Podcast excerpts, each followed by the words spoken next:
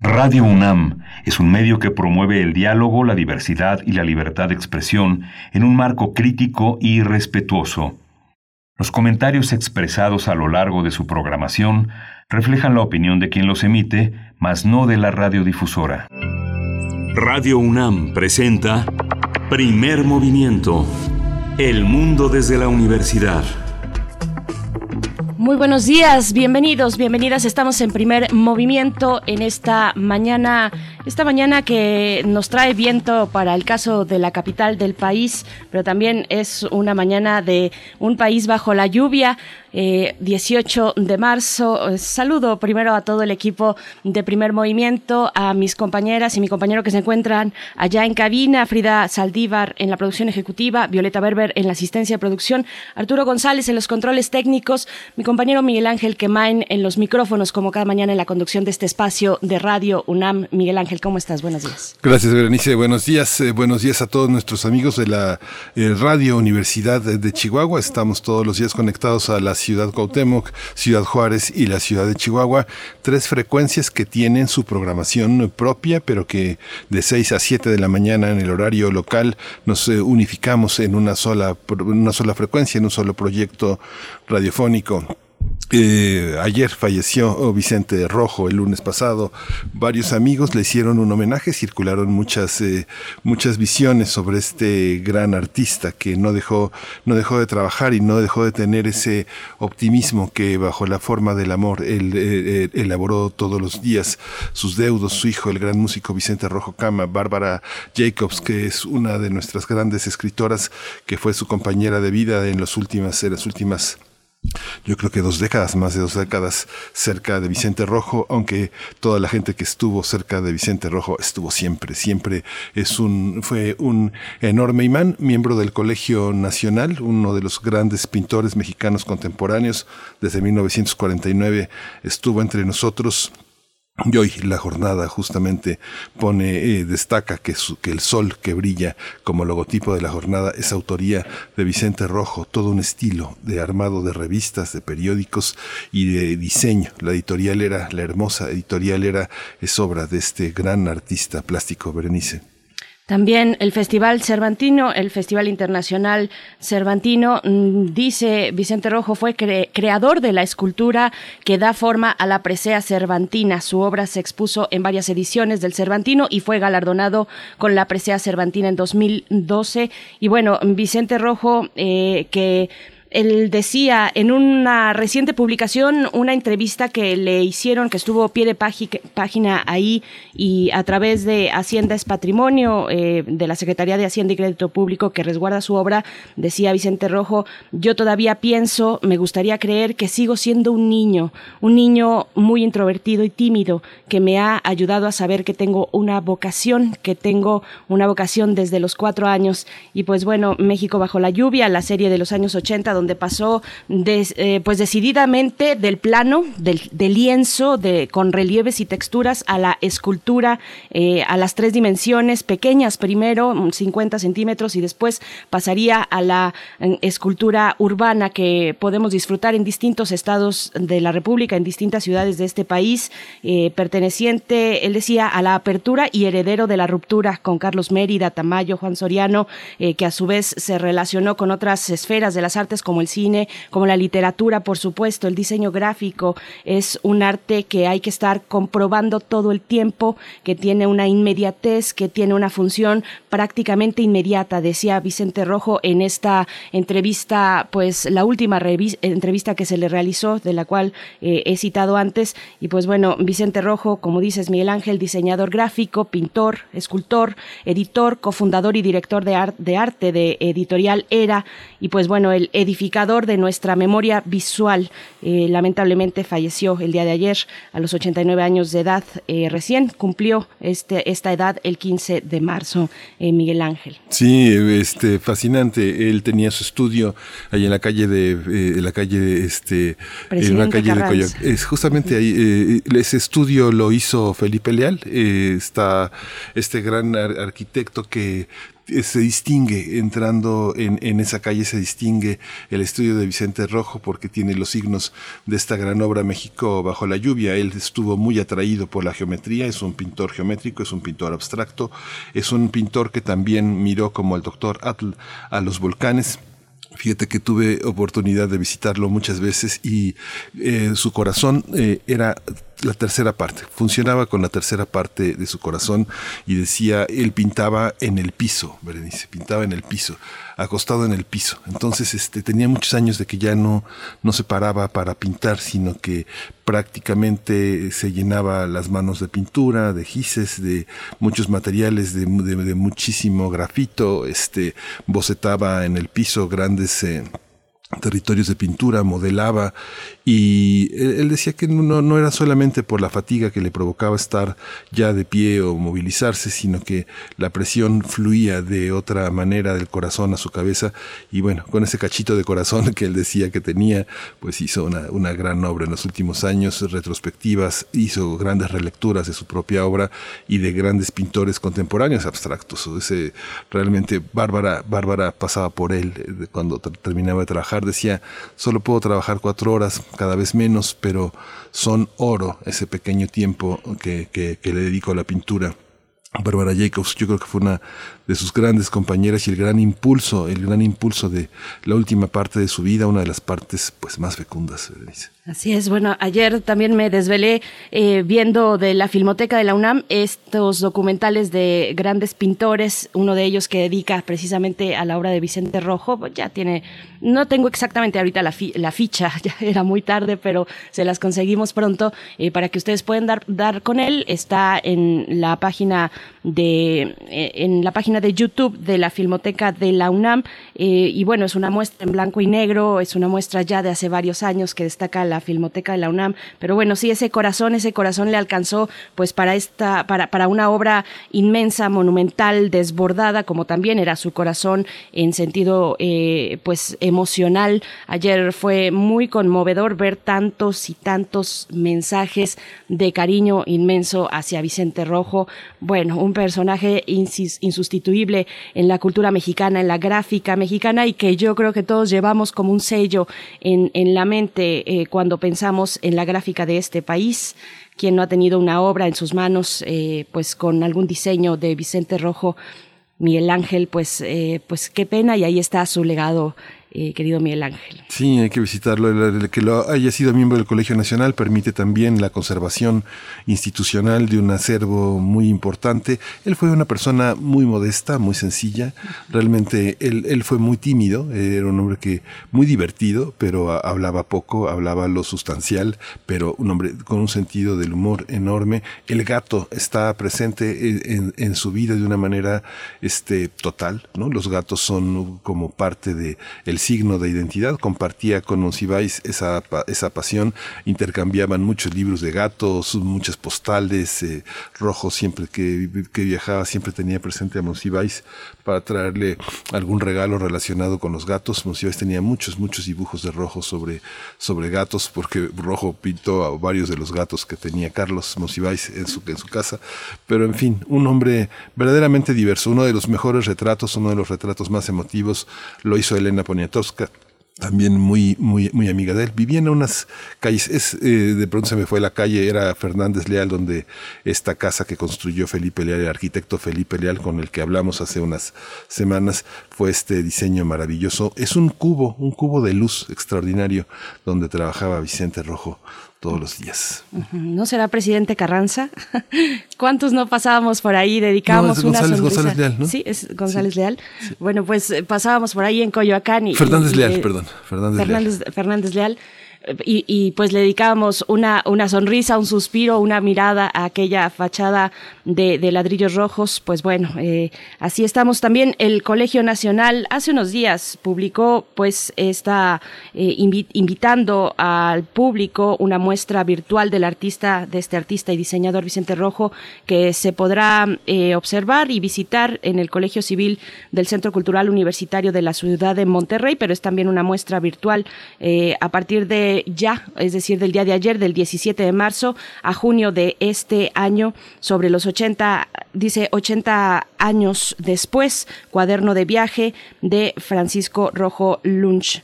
Luch. Así es que, bueno, pues ahí está. Y estaremos dando otras referencias de este símbolo y este signo tan grande de la gráfica y la pintura y la escultura mexicana. Pero bueno, vamos con nuestro día de hoy. Nuestro día de hoy vamos a estar eh, conversando acerca del Festival Internacional de Cine de la UNAM, el FICUNAM, en su edición número 11 que ya llegó. Eh, vamos a estar conversando con Abril Alzaga, ella es directora ejecutiva del FICUNAM, y con Michelle Lipkes, director artístico también también de este festival universitario. Sí, qué emoción. Ya hablamos de él y bueno, vamos a vamos a este en esta en esta alba que lo que lo que lo presenta. Historia de México es el tema de es, es, es, la sección que el doctor Alfredo Ávila cada 15 días desarrolla aquí en Primer Movimiento. Alfredo Ávila es investigador del Instituto de Investigaciones Históricas de la UNAM, es uno de nuestros grandes historiadores y preside también el Comité Mexicano de Ciencias Históricas. Hacia la segunda hora, en nuestra nota nacional, hablaremos de la igualdad de salarios entre hombres y mujeres en México y esta ley que recién se acaba de aprobar. Vamos a conversar con María Ayala, maestra en población y desarrollo por la Facultad Latinoamericana de Ciencias Sociales, la Flaxo en México. Es bióloga por la UNAM y actualmente es coordinadora de investigación en acción ciudadana frente a la pobreza. Y también en esa misma mesa, Rodrigo Gómez Hermosillo, ustedes ya lo conocen, es eh, coordinador de esta asociación, Acción Ciudadana frente a la Pobreza, una iniciativa de la sociedad civil organizada que está integrada por más de 60 organizaciones de todo el país para impulsar acciones efectivas frente a la pobreza y la desigualdad. Sí, en la poesía necesaria hoy es eh, la voz de Berenice Camacho que nos conecta con ese universo tan indispensable todos los días aquí en Primer Movimiento. Así es, con mucho, con mucho gusto. Para llegar también a nuestra mesa del día, hoy que es jueves, Qué rápido se pasó la semana, jueves 18 de marzo, repetimos. Eh, tendremos nuestra mesa de mundos posibles con el doctor Alberto Betancourt, eh, doctor en historia, profesor de la Facultad de Filosofía y Letras de la UNAM y coordinador del Observatorio del G20 también ahí en esa facultad. Nos hablará de Irán. Irán recibe Nowruz con esperanza. Vamos a ver eh, cuál es la óptica, el acercamiento que nos propone esta mañana el doctor Alberto Betancourt. Y vamos a cerrar con derechos humanos, el informe de Human Rights Watch sobre los abusos contra solicitantes de asilo en la frontera con Estados Unidos. El tema lo desarrolla Jacobo Dayan, el ex coordinador académico de la Cátedra Nelson Mandela de Derechos Humanos en las Artes de la UNAM. Así es, bueno, pues están invitados a dejar sus comentarios eh, a través de nuestras redes sociales, sus comentarios, sus propuestas, todo es bienvenido siempre en el marco del respeto del diálogo que construimos e intentamos construir en este espacio cada mañana, arroba P Movimiento en Twitter, Primer Movimiento UNAM en Facebook, nos vamos con nuestra información de todos los días sobre COVID-19 a nivel nacional, internacional y también otras informaciones de la UNAM. COVID-19. Ante la pandemia, sigamos informados. Radio UNAM. La Secretaría de Salud informó que el número de decesos por la enfermedad de la COVID-19 aumentó a 195.908 lamentables fallecimientos. De acuerdo con el informe técnico que ofrecieron ayer las autoridades sanitarias, los casos estimados son 2.370.183. En información internacional, la Organización Mundial de la Salud recomendó ayer seguir las campañas de vacunación contra COVID-19 con dosis de AstraZeneca, a pesar de la suspensión ordenada en varios países europeos. Mediante un comunicado, la OMS subrayó que es común que se afecten, que se detecten efectos adversos en algunas personas tras recibir distintos tipos de vacunas, lo que necesariamente significa que estos eh, estén relacionados con la inmunización. También señaló que los casos tromboembólicos detectados tras recibir la vacuna de AstraZeneca, que motivaron la suspensión por algunos gobiernos, ocurren con frecuencia y son la tercera enfermedad cardiovascular más común.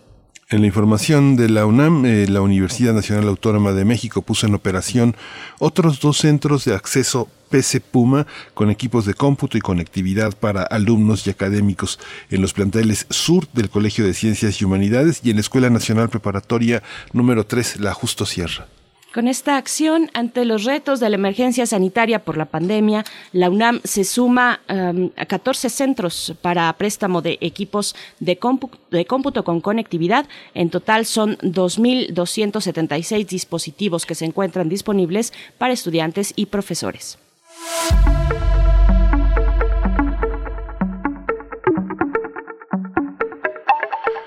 Eh, del 18 de marzo al 28 eh, de este año se va a realizar de manera virtual la décimo primera edición de FICUNAM. La oferta fílmica del FICUNAM podrá verse a través de plataformas Cinépolis, Click, Movie y Cine en línea de la Filmoteca de la UNAM y en unos, en unos minutos ya tendremos la presencia del festival entre nosotros aquí en primer movimiento.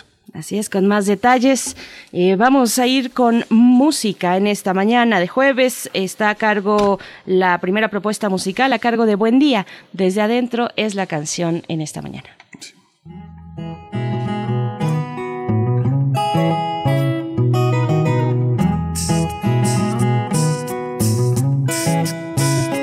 Y así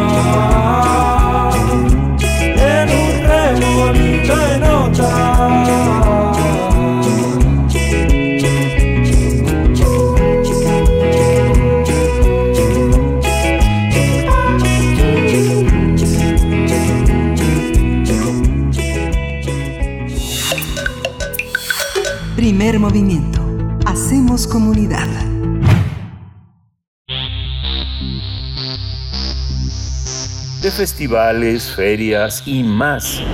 Recomendaciones culturales. Del 18 de marzo al 28 de este, eh, de este año, la Universidad Nacional Autónoma de México, a través de la Coordinación de Difusión Cultural y la Dirección General de Actividades Cinematográficas, va a presentar la décimo primera edición de FICUNAM. El público interesado podrá disfrutar de la retrospectiva Sai Minlian, Cuerpos Entregados, dedicada a la obra del cineasta taiwanés de origen malayo, así como de las secciones de competencia internacional. El público interesado podrá disfrutar de un amplio catálogo de películas provenientes de diversos países. Aunado a ello habrá diversas actividades académicas donde se realizarán encuentros virtuales para conversar a la distancia con varios de los invitados. La oferta fílmica del FICUNAM podrá verse a través de las plataformas Cinepolis Click, Movie y Cine en línea de la Filmoteca de la UNAM. Vamos a conversar esta mañana sobre el inicio de esta décima primera edición de este festival de cine tan importante para nuestra universidad. Está Abril Alzaga, directora ejecutiva del FICUNAM. Buenos días, Abril, bienvenida.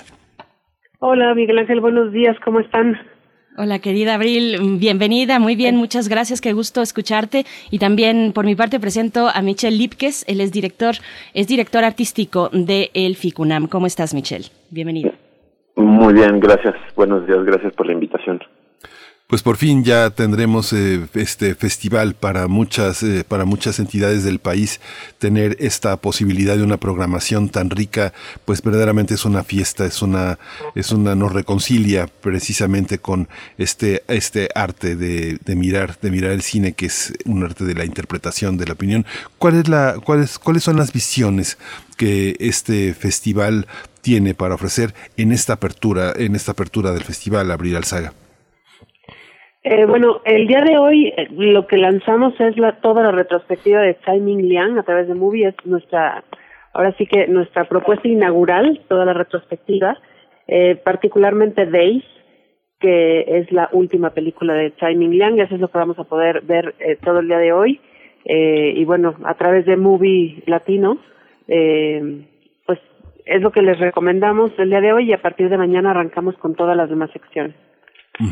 Justamente esta posibilidad de ver en movie es una posibilidad que tenemos la fortuna de tener los universitarios. Quien tiene un correo que tenga comunidad.unam.mx puede ver toda la programación que tiene que tiene Movie y que está relacionada con nuestra con nuestra universidad. Muchos de los materiales son parte de los estudios que hacen nuestros investigadores. Michael Leipkes, eh, ¿cómo está configurada esta esta retrospectiva de este de este gran director que ahora está en el centro de la de las miradas a, través de esta pro- de esta plataforma? Sí, gracias. Pues bueno, como mencionó Abril, ya está disponible la retrospectiva en la plataforma entonces Movie. Y pues la retrospectiva consta de 11 mm, de sus largometrajes, desde su primero que es Rebels of the Neon God hasta hasta Days Días, que ya mencionó Abril, esta es su última mm, producción que se estrenó bueno hace un año en el Festival de Cine de Berlín. Y luego tenemos también un, grupo de cinco películas entre cortos y medios que ya finalmente cierran este este programa. Digo, es una retrospectiva que tiene 16 películas en total, es decir, es prácticamente integral esta mm, retrospectiva que aparte de contar con estos títulos, también dentro de Movie podrán ver que hay una carta blanca eh, que el mismo Tsai Ming Liang programó, es decir, seleccionó sus una, un grupo de, de sus películas eh, favoritas, de películas que han tenido cierta, cierta influencia sobre de él y su bueno devenir como cineasta. Entonces están estas cinco películas que son desde pel- una película de, de Bresson, de Kieslowski, eh, de Orson Welles, Chaplin y, y hay todavía más, ¿no? Aparte de lo de Tsai Ming Liang, que bueno, contará con una serie de actividades, hay una clase magistral que nos dedicará, eh, moderada por Eva San Giorgi, que es la antigua directora de Ficunam y fundadora del mismo. Eh, y finalmente, bueno, vamos a presentar una monografía que editamos con, con la ENAC y con el Ministerio de Cultura de Taiwán y bueno, reunimos un grupo de, de plumas muy interesantes de todo el mundo para justamente, bueno, hablar más a profundidad de, de toda la obra de Tsai Ming Liang. Entonces, bueno, esto lo vamos a presentar al final del festival y estará disponible ya para, para que la gente pueda acceder a él más adelante, ¿no? Ujú. Michelle, eh, me detengo contigo de nuevo para preguntarte cuál es el valor de la obra de, de Ming Liang, eh, por qué acercarnos a esta obra y es y es además un director que el FICUNAM no ha soltado, que se ha mantenido muy cercano en distintas ocasiones este festival con este con este director. Cuéntanos de su valor eh, dentro del cine. Claro, sí, bueno, sus películas ya se han, como dices, eh, proyectado dentro de, de FICUNAM, eh, sus diferentes, bueno, tipos de películas, largometrajes experimentales o más este, narrativos o inclusive cortometrajes. Tsai Ming Liang lleva 30 años eh, trabajando y, y es de las figuras más influyentes, creo yo, dentro del cine de autor contemporáneo. Hay muchas, muchos códigos eh, dentro de su cine que hoy en día, pues bueno, eso eh, influyen muchísimo, no solo dentro del mismo cine asiático, no, sino que creo que en el cine latinoamericano, norteamericano y europeo sin sin duda. Sus películas han sido vistas bastante en México porque mm, han tenido algunas de ellas distribución comercial, inclusive, bueno, en los años noventas, eh, What Time Is It There y Allá qué hora es, es una de las películas que yo logré ver en salas cinematográficas en México dentro de una, una muestra y posteriormente sus películas han seguido teniendo distribución comercial. Eh, es decir, bueno, ya tiene, ya está asentado un poco dentro de, del imaginario y el gusto de los de la cinefilia mexicana, pero tiene mucha más obra él, entonces es la oportunidad organizando la retrospectiva de que bueno se vuelvan a ver ciertas películas ya conocidas, pero obviamente se descubran también las este, las desconocidas y bueno así como asentar más todavía esa relación que ya ya tiene un poco Simon Lian con la cultura cinéfila en México. Abril Alzaga, ya sabes que a nosotros nos gusta aquí en Radio UNAM saber el tras bambalinas de, la vida y de la cultura, así es que cuéntanos por favor cómo llega el FICUNAM a esta onceava edición en medio de nuevo de una, de una pandemia, así como nos tocó el año pasado, Abril. Pues llega eh, pues con muchos retos, pero yo creo que son muchos retos cumplidos. La verdad es que estamos muy contentos. El equipo ha hecho un gran trabajo. Ha sido una proeza organizar todo esto a distancia, eh, todo el mundo desde sus casas. No ha sido no ha sido sencillo, pero estamos súper contentos. Llegamos muy contentos con con una programación, yo creo que espectacular, muy potente. Eh, que pues da cuenta de, de todo lo que se está viviendo y todo lo que está como pulsándose actualmente de distintas realidades, distintos lugares del mundo.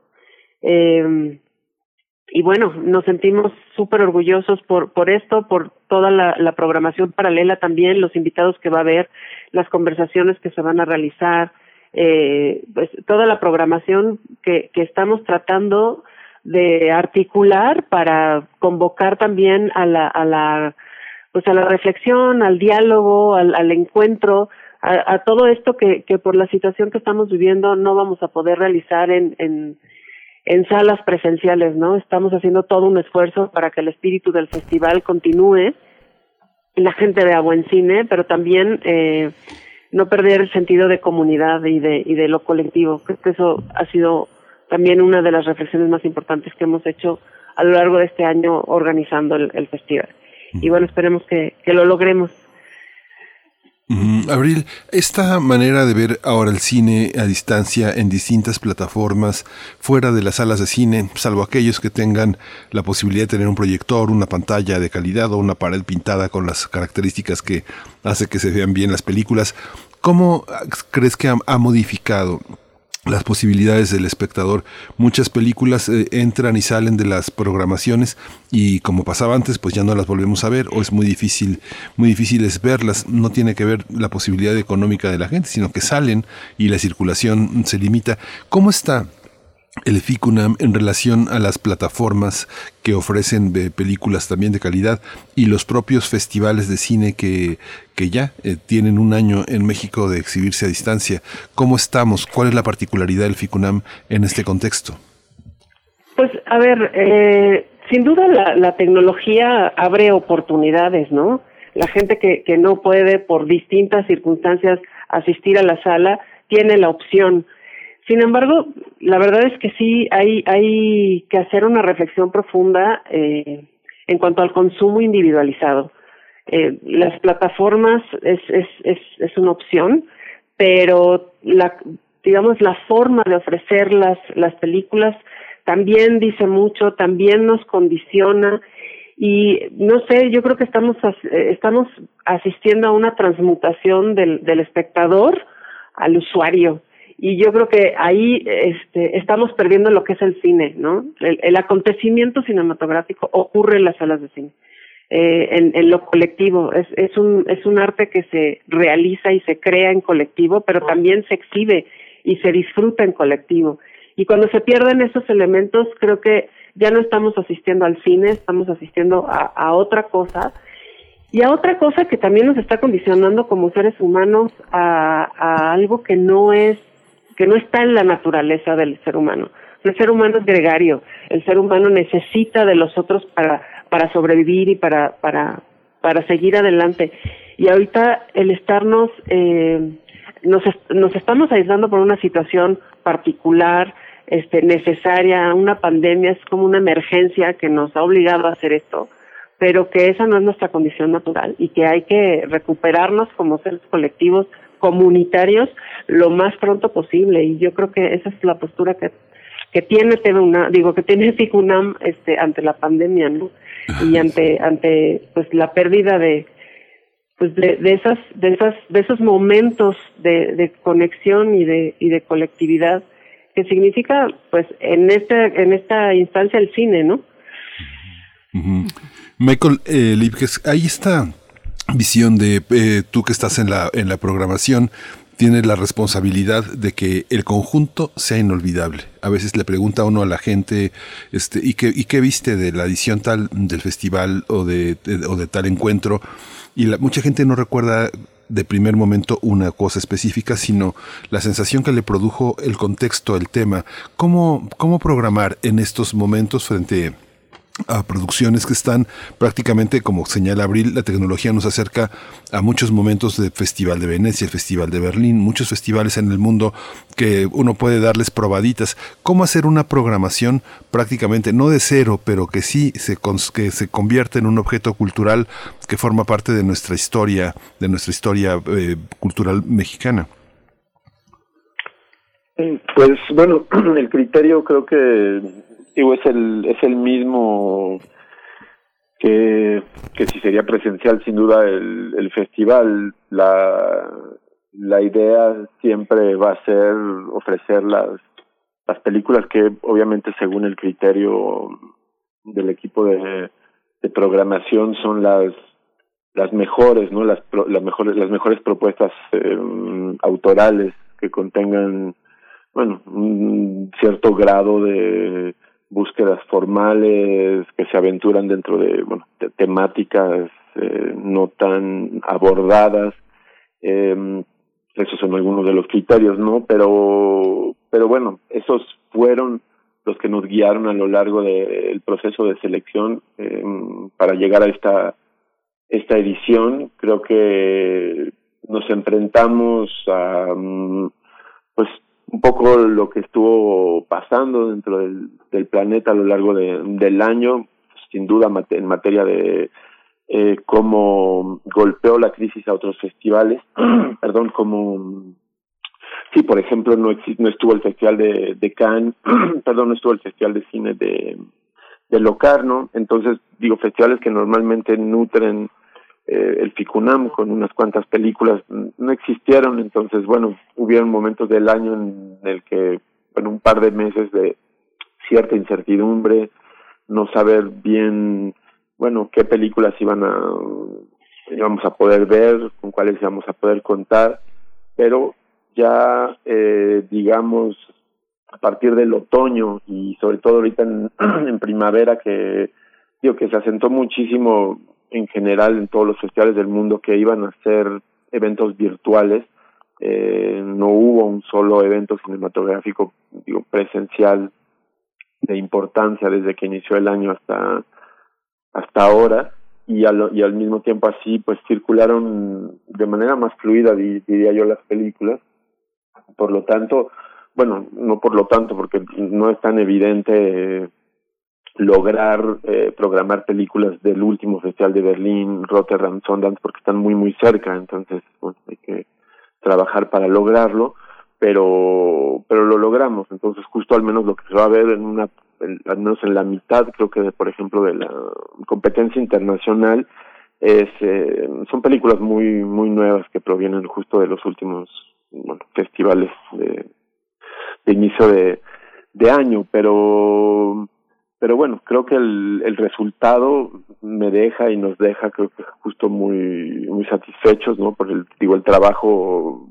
realizado y las películas que logramos ver, ya que creemos que, bueno, eh, el espíritu del festival, tal y como se conoce por el contenido de, eh, del mismo, eh, por las películas que se programan, está ahí. Estamos muy contentos con las películas que, tenemos, estamos muy orgullosos de veras de lo que se está haciendo en el mundo dentro del quehacer cinematográfico no este en el contexto de esta de esta crisis y, y bueno tenemos una una buena parte de, cine mexicano en el festival en la competencia ahora México y más allá eh, y creo que justo muestra pues lo mismo un espíritu creativo muy muy persistente y, innovador no que creo que caracteriza una buena parte del del cine mexicano y, lo podrán ver en, en. Michelle, bueno, un poco para orientar a la audiencia con estas secciones ya emblemáticas del FICUNAM, eh, mencionabas la competencia internacional, ahora México, pero también está Aciertos, Atlas, retrospectivas y bueno, también las actividades académicas. Eh, cuéntanos un poco de esta curaduría, eh, hacia dónde dirigirnos si alguien no ha asistido al FICUNAM y ahora tiene la oportunidad de hacerlo a través de la vía electrónica, cómo, cómo orientarnos en estas secciones, mm, emblemáticas del FICUNAM. Ahora México, por ejemplo, ¿cuál es la curaduría? ¿De qué está eh, compuesta? ¿Qué podemos esperar en esta sección?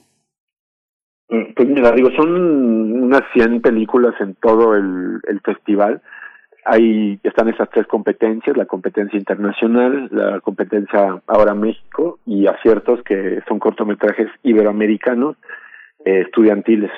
También está Atlas, perdón, entonces que es una sección no competitiva que muestra un panorama del quehacer mundial eh, cinematográfico y nuestras dos retrospectivas, entonces la de Simon Liang y la de mm, la de Marcelo Expósito.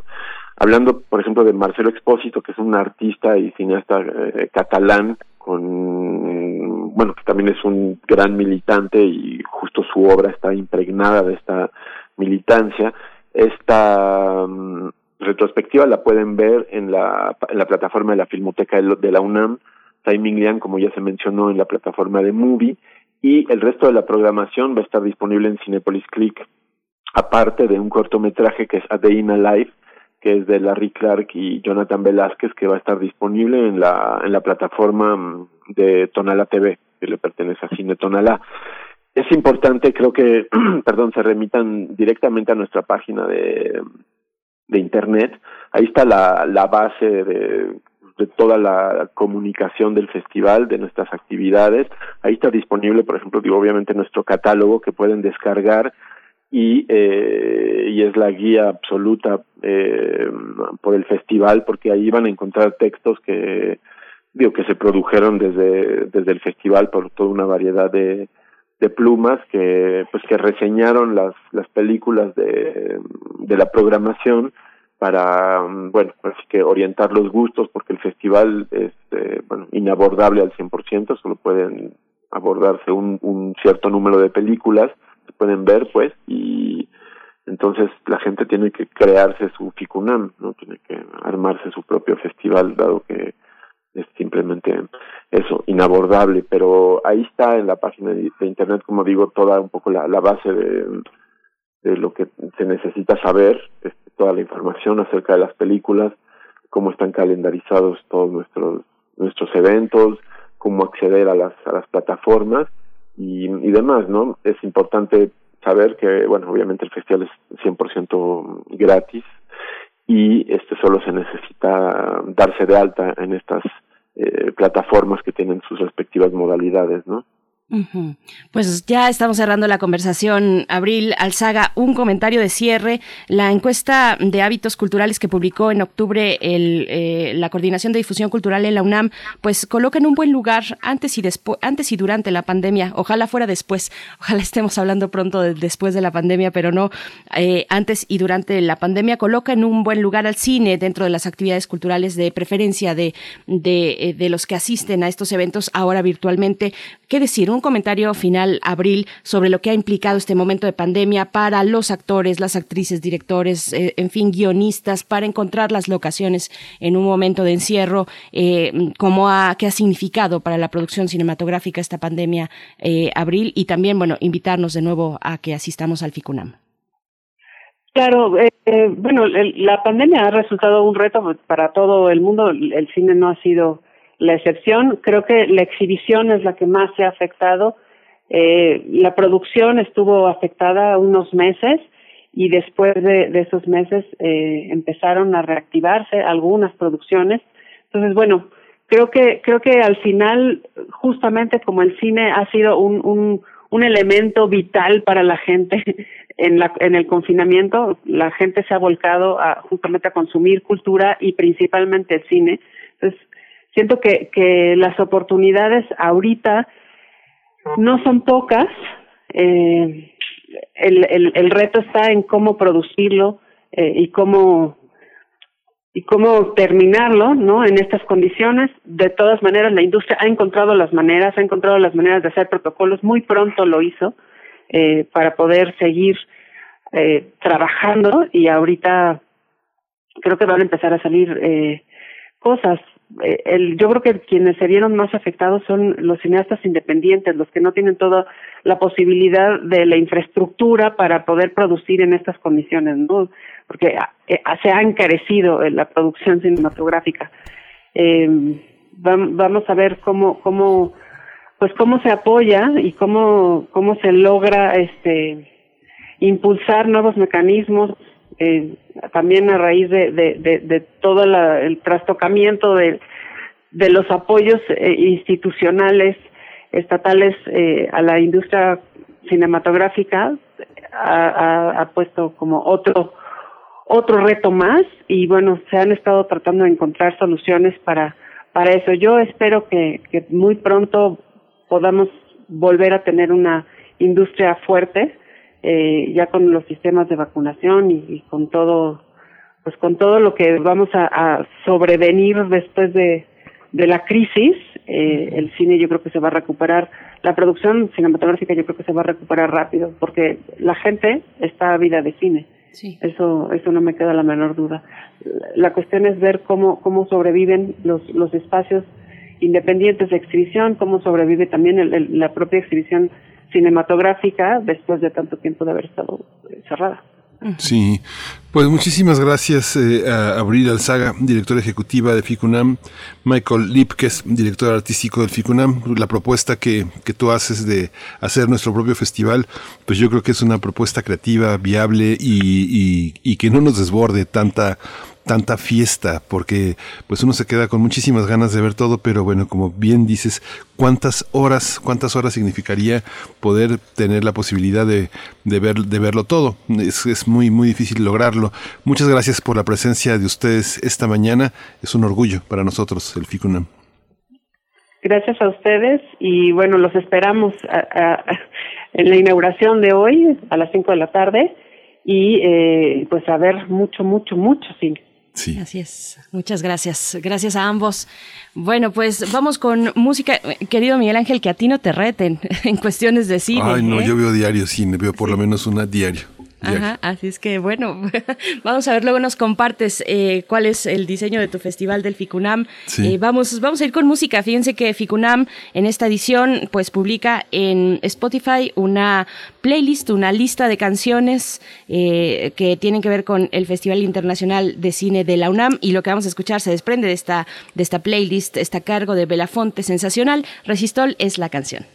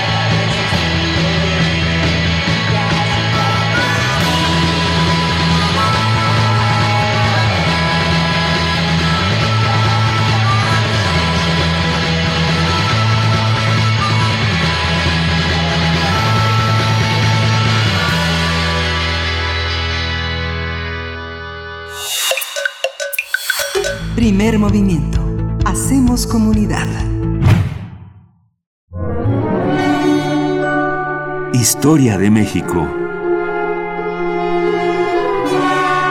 Está con nosotros el doctor Alfredo Ávila, como cada 15 días, para mm, llevar a cabo esta sección Historia de México, para hablar del el reinado de Itzcoatl en esta mañana. El doctor Alfredo Ávila, si ustedes no lo conocen, les presento, es investigador del Instituto de Investigaciones Históricas de la UNAM, preside el Comité Mexicano de Ciencias Históricas. Doctor Alfredo Ávila, ¿cómo estás? Bienvenido. Hola, Berenice, ¿cómo estás? Buenos días. Oye, ya ya ya no presido el comité, ¿eh? ya terminó mi periodo. Ok, bueno, buena nota, gracias. Este, bueno, oye, eh, pues mira, empezamos esta semana con una con una noticia muy triste, la muerte de un querido colega del Instituto de Investigaciones Históricas, Víctor Castillo Farreras, eh, un, un, un eh, nahuatlato, tal vez el, el, el, el más importante especialista en, eh, en, en, la, en el náhuatl clásico, eh, eh, dedicó toda su vida a, la, a la traducción de textos, a la interpretación de, los textos náhuatl de los siglos XV y XVI. Y eh, pues la verdad es que, que me parece que su mayor legado, además de sus libros y de sus artículos, pues eh, estuvo en la formación de muchas generaciones de nahuatlatos en, en México. Víctor se jubiló del instituto hace pues poco más de una década eh, y, sin embargo eh, eh, había un cubículo, había un, despacho en el instituto para los eh, profesores jubilados y el que iba todos los días er- era él era él, entonces pues va- vamos a extrañar muchísimo a Víctor. Y a partir de allí empecé a, pensar en, en sus trabajos, en sus obras y recordé un viejo artículo eh, que publicó en Estudios de Cultura Náhuatl que en realidad no es tanto no, no es tanto un artículo sino sino lo que él hacía eh, eh, traducciones interpretaciones de eh, de textos en, en, en náhuatl. En el caso en el caso de, este artículo es sobre es la traducción de de unas partes de las diferentes historias de Domingo de San Antón Muñón Chimalpain. Chimalpain era un descendiente de la nobleza eh, eh, náhuatl que eh, escribió esta escribió sus estas historias acerca de la historia de la historia antigua. Y trata precisamente sobre los preámbulos cómo se origina la guerra de, de Azcapotzalco la guerra que lleva a cabo Izcoatl en contra de Maxta, el, el, el, el Tlatoani de, de, de Azcapotzalco, y que eh, va a, convertir, va a dar pie ya hacia finales de, hacia finales de los años 20 de, del siglo XV a la consolidación de eh, México Tenochtitlan como un gran poder central en, en, en Mesoamérica. Y es interesante porque nos recuerda cómo eh, eh, fue, fue Texcoco el, el, que originalmente eh, causa esta guerra. Los señores de Escaposalco, eh, particularmente, se había lanzado en contra de, de, Texcoco y asesinó a, al, al Huaytlatoani de, de, eh, y su hijo, Nezahualcóyotl, pues eh, terminó buscando la alianza con los mexicas para eh, eh, derrotar al, al de Azcapotzalco. Ahora bien, lo interesante con, esa, con esa alianza es que eh, se trata de una alianza tanto con, gente que vive en Tenochtitlan como con gente que vive en Tlacopan, en Tacuba. Y esto empieza a, hacernos pensar que en realidad la historia que conocemos de los mexicas eh, es una historia mucho más complicada y que tenemos que buscar en otras en otras fuentes. Y una de esas otras fuentes es el Códice de Xolotl. El Códice Xolotl es una historia, eh, eh, es, un, es uno de los poquísimos códices que, que efectivamente son prehispánicos, eh, pero es una historia desde la perspectiva de Texcoco, no desde la perspectiva de, te, de Tenochtitlan. Y entonces, a partir de este texto que traduce Víctor Castillo, pero también de, del Códice Sherlock, es posible, es posible ver cómo en realidad los mexicas llegaron en distintos grupos a ocupar distintos lugares en la cuenca, en la cuenca de México. Es decir, no llegaron eh, eh, y esto es algo que ya sabíamos, no llegaron directo a Tenochtitlan, al islote que está en el medio del lago, sino que estuvieron deambulando por distintos lugares y siendo tributarios de distintos pueblos, particularmente de los tepanecas de, de Azcapotzalco. Pero no se asentaron únicamente en el islote de Tenochtitlan, sabemos que se asentaron también en el islote de Vecino, en el de Tlatelolco, pero también, eh, también en Tacuba, también en Tlacopan, también allí había mexicas. Y lo interesante es que a partir de estas fuentes podemos entender que en, en el islote de Tenochtitlan no solamente había mexicas, también había tepanecas, también había gente de, de. Entonces, eh, la relación entre estos pueblos está mucho más intrincada de, de, lo que imaginamos. No se trata de un pueblo en, un, en una parte dominando a otro, sino que incluso en Tenochtitlan habitaban distintos pueblos. Lo mismo, lo mismo que en Tacuba, en Tlacopan, y probablemente en, en Azcapotzalco y en Texcoco, aunque Azcapotzalco y Texcoco sí, sí son señoríos bastante más consolidados. El reinado de Iscóatl se caracteriza entonces por la, el enfrentamiento con Maxtla, con, con el señor de, de Azcapotzalco, la derrota de, de, Maxtla y el surgimiento de esa llamada Triple Alianza, que ahora sí le va a permitir a los a los eh, a los mexicas quedarse en eh, en Tenochtitlan en, en el en el islote ya de una manera de una manera más más firme y construir eh, eh, el templo dedicado al, a las dos deidades más importantes de, los mexicas, Huitzilopochtli, este dios solar de la guerra, y, eh, eh, el señor, el señor de las lluvias, importante para una sociedad agrícola. Eh, ¿qué, ¿Qué podemos sacar de acá? Bueno, sabemos que eh, Iscoatl, y particularmente su primer ministro, vamos a llamarle así, eh, eh, eh, el Cihuacóatl, la KL, ordenaron justo después de la guerra de Azcapotzalco que se quemaran todos los códices que contaban la historia de los mexicas. Lo que estaban ordenando era que se borrara precisamente esta historia que mostraba que ellos estaban mezclados con todos los demás pueblos, que ellos estaban mezclados con los propios, eh, con la propia gente de Azcapotzalco, los tepanecas, a los que acababan de, de, de derrotar.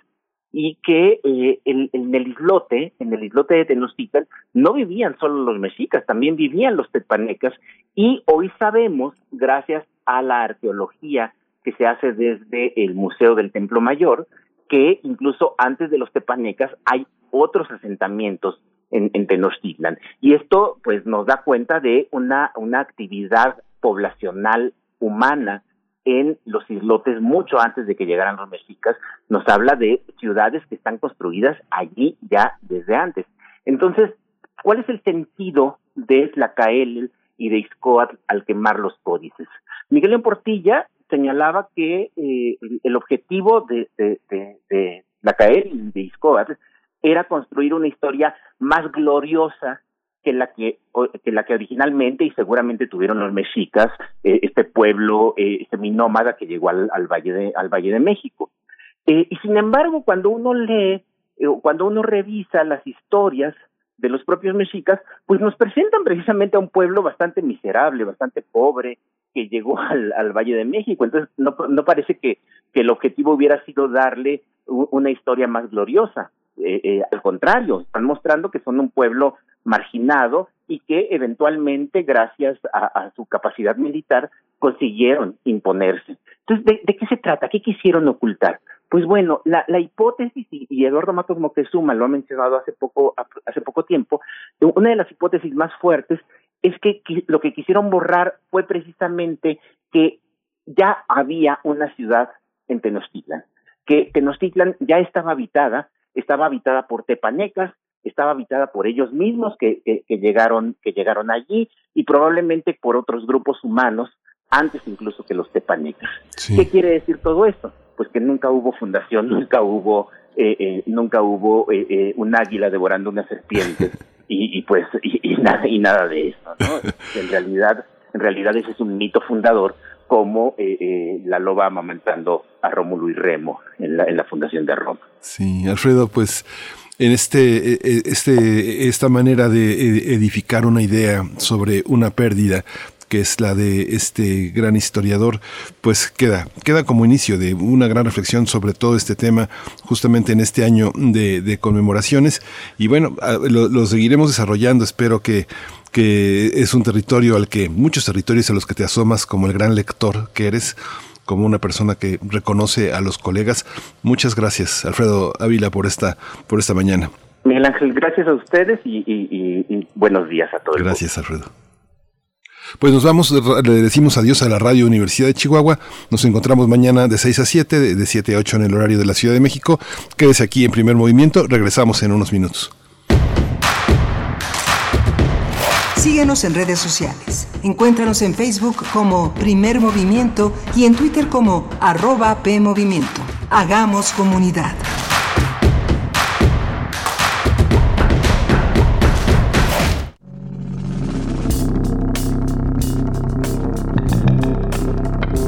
Prisma RU. Relatamos al mundo. Un informativo con visión universitaria.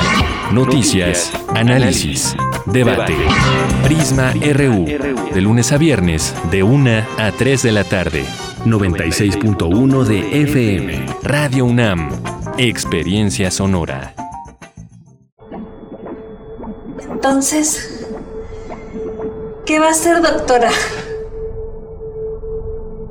Pues igual que ustedes. Pobre.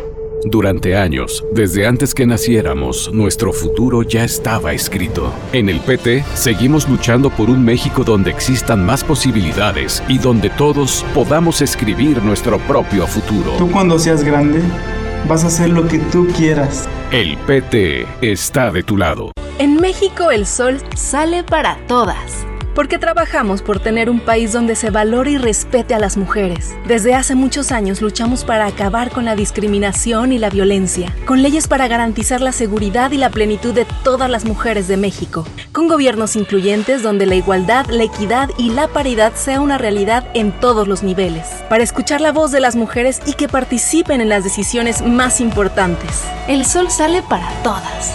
PRD antes del Tribunal Electoral no existía un órgano jurisdiccional que defendiera plenamente nuestro voto. La democracia ha evolucionado y con ella la necesidad de instituciones firmes y autónomas. Ahora, nuestro derecho a participar en las elecciones se ha fortalecido. Sanciona a quienes ejercen violencia política en razón de género. También trabaja para que los grupos en situación de vulnerabilidad encuentren justicia. Como ves, el Tribunal Electoral resuelve conflictos que protegen los derechos político-electorales de todas y todos. Tribunal Electoral del Poder Judicial de la Federación. Acciones UNAM 2021. En esta pandemia, la Universidad Nacional ha trabajado intensamente en beneficio de la población. Colabora en el área médica de la Unidad Temporal de Atención COVID-19 Centro City Banamex, donde el personal especializado, médicos y enfermeras universitarios brindan apoyo de primer nivel con sentido humano. Acciones UNAM. Somos la Universidad de la Nación. Las y los ciudadanos junto con el INE organizamos las elecciones y contamos los votos de nuestros vecinos. Y los contamos bien. Por eso no hay fraude. Quienes cuentan los votos se seleccionan en dos sorteos, por su mes de nacimiento y la letra inicial de su primer apellido, y son capacitados por el INE. Vota libre, tu voto es secreto. Y es seguro porque el INE implementa todas las medidas sanitarias para cuidarnos y cuidarte. El 6 de junio el voto sale y vale. Contamos todas, contamos todos. INE. En 2018 ofrecimos transformar la basura en energía, permiso laboral para asistir a reuniones escolares, impartir educación contra el bullying y que las empresas permitan el trabajo en casa. Todas estas propuestas ya son ley. En el Partido Verde estamos trabajando en nuevas propuestas para superar la crisis económica y de salud, para detener la violencia contra las mujeres y para vivir con más seguridad. Juntos podemos cambiar nuestra realidad. Partido Verde. Duele todo lo que estamos viviendo. Duele hasta el alma. Pero si algo tenemos las y los mexicanos, es que siempre nos unimos y salimos adelante. Así que no importa si odias la política, lo que realmente importa es sanar a México. Sanar los trabajos perdidos, la inseguridad, los centros de salud. En RSP queremos sanarte a ti. RSP, sanar a México. Visita redes sociales progresistas.org. Los intérpretes de ayer y hoy tienen un espacio donde fluir. Panorama del Jazz con Roberto Aimes, lunes a viernes a las 19 horas. Sé parte del ritmo y su significado. Radio UNAM, experiencia sonora.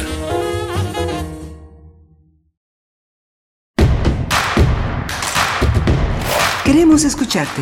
Llámanos al 55 36 43 39 y al 55 36 89 89. Primer movimiento. Hacemos comunidad. Hola, buenos días. Estamos en primer movimiento de regreso en este 18 de marzo. 18 de marzo, recuerda que se conmemora hoy. A ver si nos lo recuerda en redes sociales. ¿Qué piensan de estas conmemoraciones en un contexto en un contexto distinto político. Estamos eh, aquí en primer movimiento, eh, Frida Saldívar en la producción ejecutiva, Violeta Berber en la asistencia de producción, está Berenice Camacho del otro lado de la línea. Buenos días, Berenice. Buenos días, buenos días, querido Miguel Ángel. En este momento que iniciamos nuestra segunda hora de transmisión y que le damos la bienvenida a la radio Nicolaita, nos unimos, nos enlazamos en el 104.3 para llegar a Morelia en este acuerdo entre radios públicas y universitarias. Un gusto estar con ustedes y llegar allá a Michoacán. Vamos a tener, bueno, hemos tenido eh, en la hora anterior pues una hora interesante. Hablamos de la edición número 11, decimoprimera del Festival Internacional de Cine de la UNAM, el FIC Ustedes pues, pueden encontrar todos los detalles precisamente en su página de Facebook, de, de perdón, en su página electrónica que es ficunam.unam.mx. Estuvimos conversando sobre, bueno, eh, la, la, muestra, lo que, lo que trae en esta ocasión el festival, eh, también las implicaciones sobre realizar, bueno, los impactos de la pandemia en la producción cinematográfica y también, bueno, eh, como siempre, como cada 15 días en jueves, la participación del doctor Alfredo Ávila eh, en nuestra sección de Historia de México y tenemos mucho por delante, querido Miguel Ángel. Ya en un momento más estaremos conversando sobre esta ley aprobada en el Senado, la ley de igualdad de, entre, de salarios entre hombres y mujeres en México. Vamos a conversar con dos integrantes de la organización Acción Ciudadana frente a la pobreza, María Ayala y Rogelio Gómez Hermosillo. Rogelio Gómez Hermosillo que ha estado con nosotros en distintas ocasiones. Así es que, bueno, un tema eh, importante, fundamental para entender las luchas laborales y también eh, las cuestiones de género en este país, Miguel Ángel. Sí, justamente. Y vamos a tener también la, la presencia de Cuauhtémoc Medina, este crítico de arte que es eh, curador del MOAC y que ha sido durante muchos años una, una voz eh, muy importante en el concierto de comprensión de las artes plásticas en México. Esto a propósito del lamentable fallecimiento del gran artista eh, mexicano Vicente Rojo, español, mexicano, llegó en 1949 y no dejó de aportarle a este país un solo día su sabiduría, su creatividad, su arte, que es imprescindible y quedará entre nosotros como uno de los grandes legados de, México al mundo. También le damos la Bienvenida a la radio Nicolaita allá en Morelia, Michoacán. Como todos los días nos enlazamos de 8 a 9 de la, de, a 9 de la mañana. Le damos las gracias a Yasmín David que dejó la dirección de la radio universitaria en la Universidad Nicolaita, en la radio Nicolaita, y cede el turno, cede la estafeta a Judith Mena Rocha, una mujer que se ha dedicado también hacer eh, una, una, presencia de vincular, de hacer este puente entre la ciudadanía, los radioescuchas y, y la radio, la radio y la televisión. Allá en, en, Michoacán le damos la bienvenida también a esta nueva tarea. Judith Menarrocha es eh, la nueva directora de la radio de la, de la radio Nicolaita, con quienes nos enlazamos y ojalá nos sigamos enlazando en el futuro, eh, estrechando lazos entre las radios universitarias. Berenice. Así es, y bueno, hablabas del 18 de marzo, esta conmemoración de la expropiación, de la nacionalización de la industria petrolera sí. eh, que se realizó en 1938 eh, con este decreto anunciado por el presidente Lázaro Cárdenas eh, en, aquel, en aquel momento y que bueno, eh, regresó a la nación los, pues la industria, la industria petrolera en manos de un, una buena parte en manos de la industria internacional privada. Estamos viendo episodios pues eh, en su contexto y con sus connotaciones muy específicas, pero episodios también donde las ideas de nacionalizar, de proteger los recursos propios de la nación, pues están también en el aire ahora con el proyecto de la 4T, de la Cuarta Transformación, encabezado por el presidente López Obrador. Está el tema de la industria eléctrica, por supuesto, el tema de el litio también, los yacimientos eh, que se estiman grandes yacimientos de litio en el norte del país. Así es que bueno, todo, todo que ver este momento, esta conmemoración del Día de la Expropiación Petrolera en México, 18 de marzo, Miguel Ángel. Sí, justamente. Y bueno, eh, no sé si nos vamos a nuestra nota nacional, pero bueno, yo creo que nuestros invitados ya están listos. Así es, vamos, María. Primer movimiento. Hacemos comunidad. Nota nacional.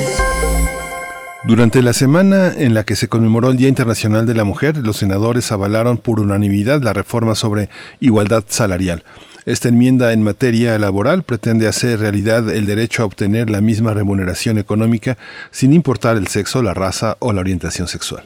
Además de prohibir la discriminación por género en los salarios de trabajadores del sector público y privado, obliga a las y los patrones a brindar las mismas oportunidades de ascender de puesto al personal femenino y masculino. A pesar de que el derecho a la igualdad salarial está reconocido en la Constitución, los legisladores señalaron que nunca se había legislado para fortalecer las reglas y garantizar el cumplimiento. De acuerdo con la Organización Internacional del Trabajo, la OIT, en México el 58% de las personas en situación de vulnerabilidad laboral son mujeres, el 58%, al igual que el 64% de las personas trabajadoras con bajos salarios, por lo que para generar paridad en el salario, las mujeres tendrían que elaborar meses, meses que duren 35 días. Esta reforma también es avalada en un momento crucial, ya que, de acuerdo con la CEPAL, la crisis sanitaria del coronavirus provocó que en la región la tasa de ocupación de las mujeres cayera más del 12% en 2020. En México ese indicador cayó 44.5%, de 44.5% a 40.9%.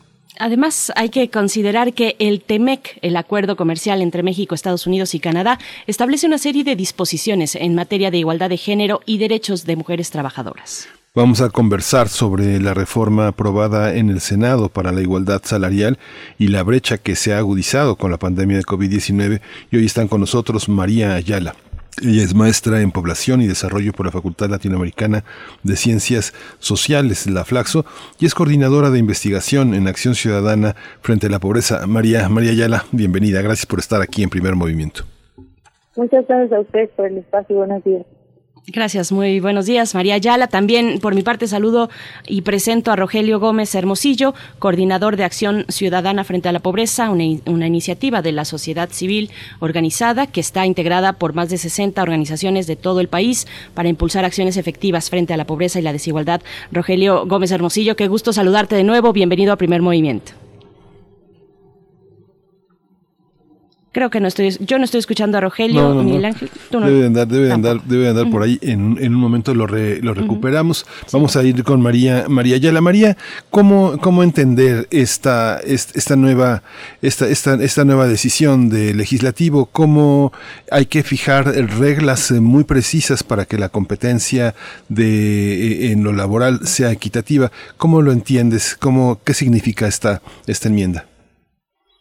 Sí, esta digamos que es un primer paso para empezar a, a tener lo más básico, que es tener igualdad salarial entre hombres y mujeres haciendo el mismo trabajo. Es decir, hay un montón de desigualdades y sobre todo un montón de barreras que tenemos las mujeres para poder acceder al derecho al trabajo digno, que no se nos olvide que además es un derecho, y está establecido muy claramente tanto en la Constitución como en como en todos los tratados internacionales que la base, digamos, para la igualdad entre hombres y mujeres en el mundo del trabajo es la igualdad salarial, a trabajo igual, salario igual. Y eso en nuestro país particularmente no se cumple, tenemos la brecha salarial más alta de los países de la OCDE y también de las más altas entre los países latinoamericanos.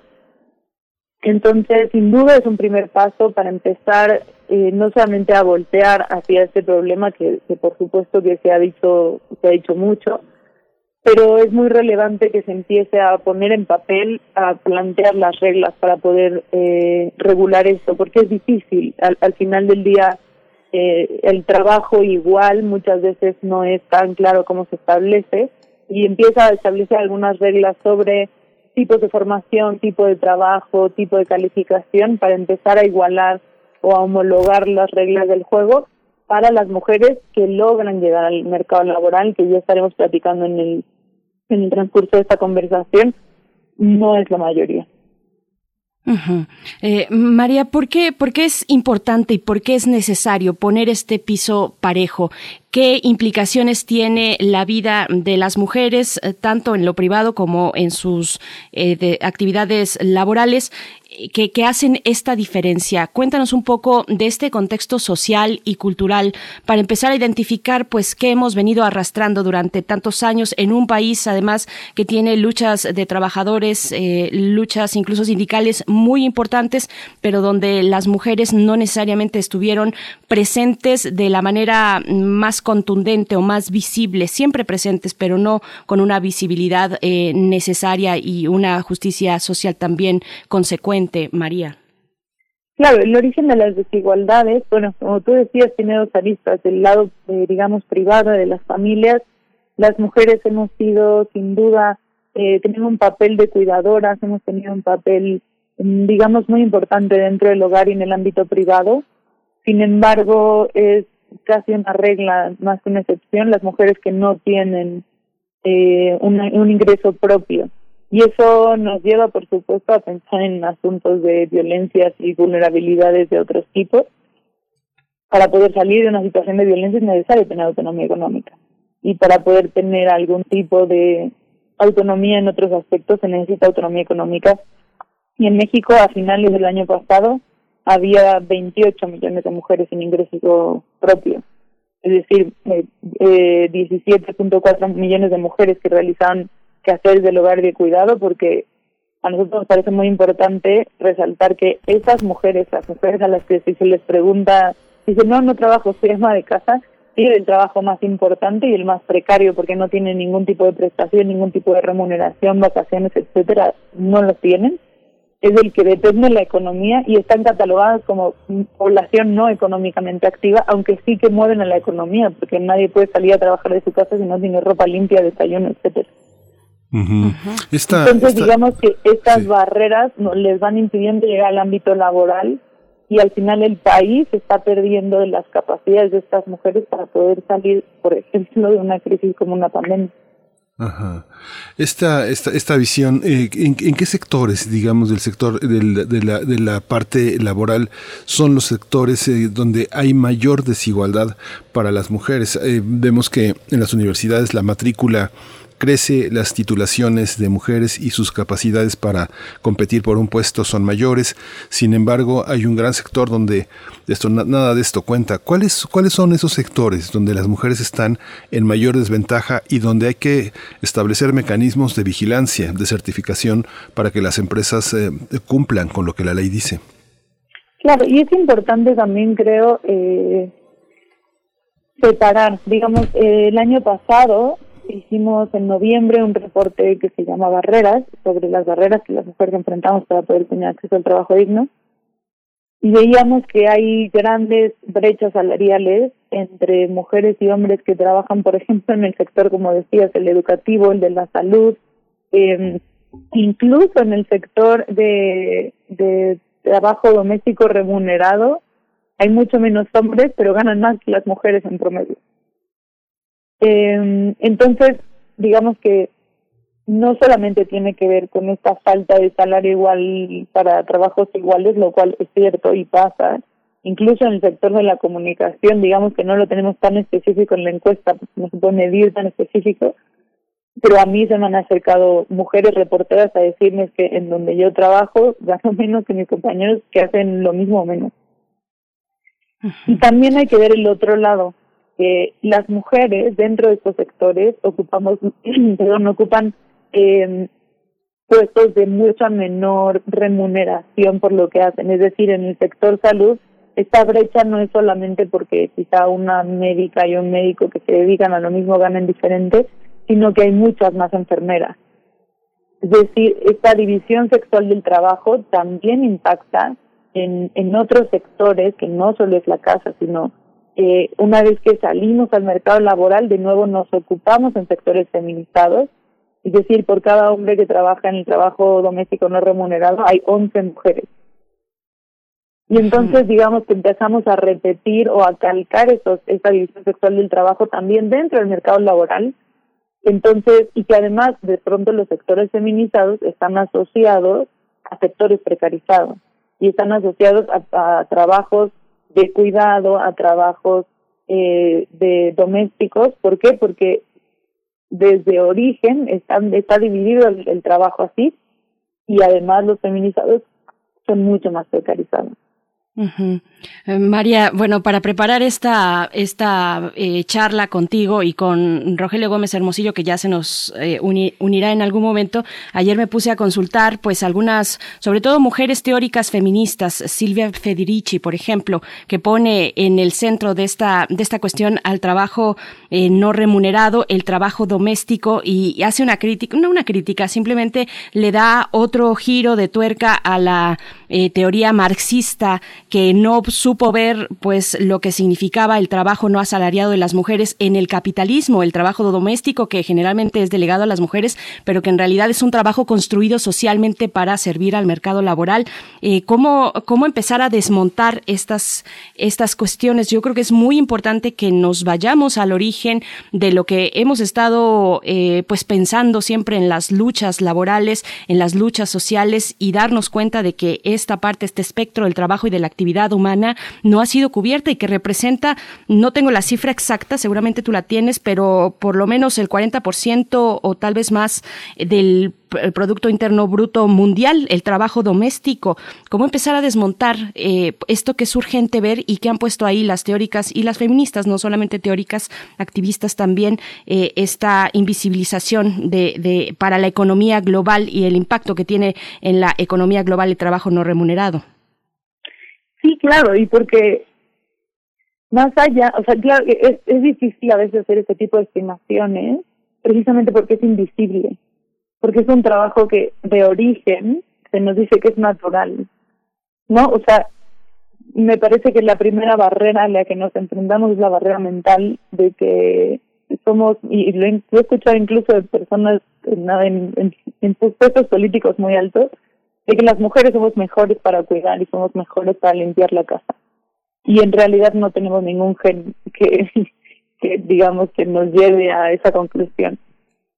Pero después también es que estamos en un momento, y porque además lo he escuchado muchas veces, ¿no? O sea, claro que los hombres son mejores para trabajar, porque en la prehistoria y, y, de, y en foros, digamos, académicos lo he escuchado, porque como en la prehistoria se necesitaba un hombre cazador y una mujer recolectora que se quedara en casa, pues sí, pero de pronto ya no estamos en la prehistoria y de pronto ya no implica el generar más masa muscular, que es mejor para un trabajo o para otro, porque ahora las capacidades que, que en la mayoría de los trabajos se necesitan son de otro tipo. Y entonces, el quitarnos esa barrera mental de que es natural para nosotras cuidar y estar en casa, nos va a permitir tener otro tipo de conversaciones y otro tipo de discusiones. Y en términos del trabajo del hogar es, a ver, una mujer que trabaja, nosotros comparamos hombres y mujeres que trabajan 20 horas a la semana en trabajos remunerados, cuánto tiempo dedican a quehaceres del hogar, y nos dimos cuenta que las mujeres a la semana dedican casi 50 horas al trabajo del hogar sin remuneración, mientras que los hombres cerca de 17. Entonces, de nuevo, si vamos pasando por las barreras que he mencionado, es las mujeres que no pueden salir a trabajar. Y después tenemos a las mujeres que sí salen a trabajar, pero regresan y tienen otra jornada completa dentro de sus casas. Y que necesitan o tienen este, necesidades específicas para poder participar del mundo laboral. Entonces va en dos días. Por supuesto es que los, que los hombres participan más en casa y esa es, digamos, una discusión que a nivel social se tiene, pero también qué intervención puede tener el Estado para que esas mujeres puedan ser, puedan participar más de la vida laboral o como yo lo digo, es abrirles la puerta para salir a trabajar, pero de qué manera por la ventana pueden entrar sus derechos. Porque muchas mujeres no van a poder salir a trabajar o no van a querer, pero al final están haciendo un trabajo y como tal debería encontrarse una manera de este trabajo tan importante como se reviste de derechos, porque en México depende del trabajo la seguridad social. porque se necesita tener una remuneración de algún tipo para poder tener autonomía económica que les dé esta famosísima palabra del empoderamiento que necesitan, porque si están en una situación de violencia no pueden salir de su casa si no tienen un ingreso propio. Hay toda una hay toda una red de significaciones que, que impide que eh, eh, enteramente se pueda pensar de pues de una sola manera todo todo este todo este tema. Por ejemplo, yo veo que en muchas solicitudes de trabajo eh, dicen, y yo creo que eso imposibilita a muchas mujeres, disponibilidad para viajar. ¿no? Disponibilidad para viajar es la palabra que ha frenado a muchas mujeres para aspirar a ciertos trabajos porque la disponibilidad para viajar significa no tener permiso para viajar. Y esta parte Dentro de nuestra cultura monogámica, entre los elementos de la monogamia consisten en, institucionalizar los celos, institucionalizar la inseguridad sobre ellas y pensar que eh, cualquier, cualquier forma de independencia es una forma de tentación y de desapego de la vida familiar. ¿Cómo es esta parte? ¿Cómo interactúan esta parte de disponibilidad a la capacitación, apertura de horario, disponibilidad para viajar y con los temas de acoso, acoso, acoso laboral, acoso sexual, este intercambio de favores que son este muchas veces eh, prerrogativas de una cultura patriarcal en las relaciones de poder que se tienen en una en una empresa. ¿Cómo se juega esto? ¿Cómo cómo visualizarlo? ¿Cómo cuantificarlo? ¿Cómo entenderlo? Pues ahora que estábamos hablando de autoras, eh, Simón de Beauvoir decía que en realidad es porque el mundo está construido con la norma o como lo normal, como si fuera masculino.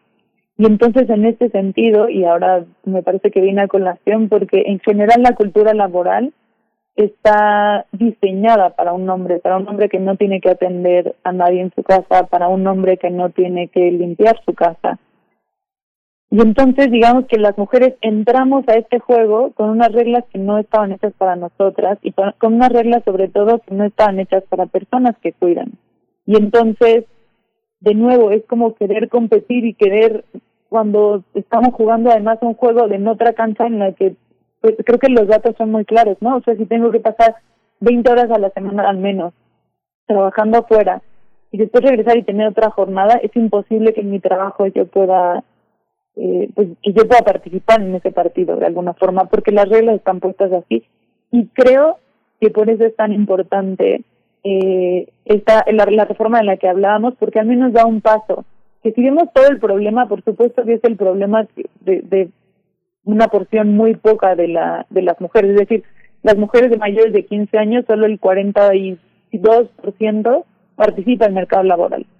Y luego de esas hay que excluir a las que tienen trabajos feminizados, porque quizás no hay brecha salarial por trabajo igual, salario igual. Y luego quedan muy poquitas a las que esta reforma en particular les va a, digamos, a, beneficiar. Pero entonces empezamos a voltear a al menos alguno de los, de los, de los aspectos. Y la otra es, me parece muy relevante el Sistema Nacional de Cuidados, porque entonces sí que las reglas empiezan a ser más parejas porque el Sistema Nacional de Cuidados dice, ¿qué tal que sacamos el cuidado de la casa? Porque el cuidado no tiene por qué, si no hay guarderías, cuidar las abuelitas, por ejemplo. ¿Y por qué las abuelitas? ¿Y por qué la familia? Porque entonces se vuelve, mm, digamos, específico de cada caso cómo se va a resolver el cuidado. Y todas y todos hemos sido cuidadas y cuidados. Y todas y todas vamos a ser cuidadas y cuidados porque porque la, la transición demográfica nos va a llevar a que haya muchos más adultos mayores que van a necesitar cuidados. Entonces, ¿qué tal si sacamos ese cuidado hacia instituciones serias, con calidad, con equidad, que sean adecuadas para que entonces las mujeres puedan empezar a dejar de pensar tanto en, en su casa y tan preocupadas por su casa y entonces puedan empezar a salir al mercado laboral y empezar no solamente a seguir las reglas que están, sino a cambiarlas. Y porque el que este tipo de reformas estén sucediendo también depende de que hay mujeres en el poder y que hay paridad de género en el Senado y que hay paridad de género en la Cámara de Diputados y entonces las reglas pueden empezar a cambiar porque porque necesitamos que empiecen a dejar de cambiar y que tengan este esta famosísima perspectiva de género que en el fondo es ponernos unos lentes que nos permitan ver la realidad la no normal que diría Simón de Beauvoir María Ayala, nos estás dando pues muchos elementos para esta discusión que se ha tornado un poquito teórica, pero que es muy interesante porque respecto a lo que preguntaba Miguel Ángel, hay consideraciones del cuerpo y el trabajo en un sistema patriarcal, eh, en una visión patriarcal del cuerpo, la autonomía, o bueno, lo que propone el feminismo también, o la teoría feminista, la autonomía de las mujeres frente a los cuidados de crianza, por ejemplo, la sexualidad de la mujer eh, debe ser productiva según la visión patriarcal y no placentera Ahí podemos tocar muchísimas otras cuestiones, como incluso el mismo fondo que toca a la eh, denuncia para eh, decidir, la demanda, para decidir sobre el propio cuerpo. Eh, en fin, podríamos detenernos ahí mucho, pero hay una relación bien interesante que qué bueno que la tenemos en esta charla, esas consideraciones sobre el cuerpo y el trabajo. Te pregunto, mm, ¿de qué, de qué tiene que estar acompañada esta ley para tener el impacto pues necesario o, o mínimo, al menos que se requiere para tener esta paridad en los salarios.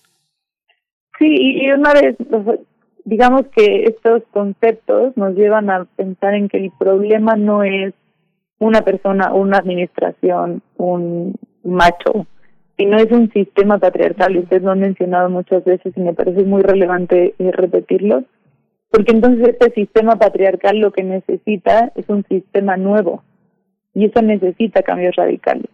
Y entonces para poderlo empezar a cambiar, entonces necesitamos la participación de todas y todos. Y porque tiene un montón de aristas, como has dicho tú, el sistema patriarcal pues nos educó y nos ha construido hasta ahora. Y romperlo y construir uno nuevo requiere de la participación de todas y todos.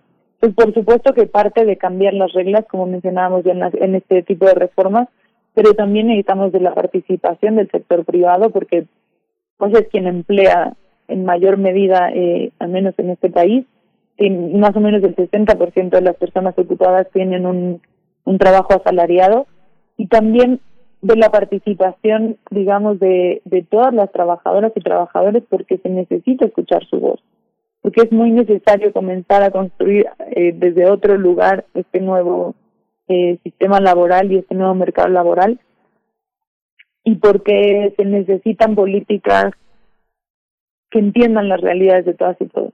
Porque creo que ahora las reglas del juego están solamente volteando a, las realidades de los hombres y, y pues eso, al final estamos construyendo desde ahí porque ya hay mujeres en el poder que hacen escuchar la voz de otras mujeres que quizás no la tienen.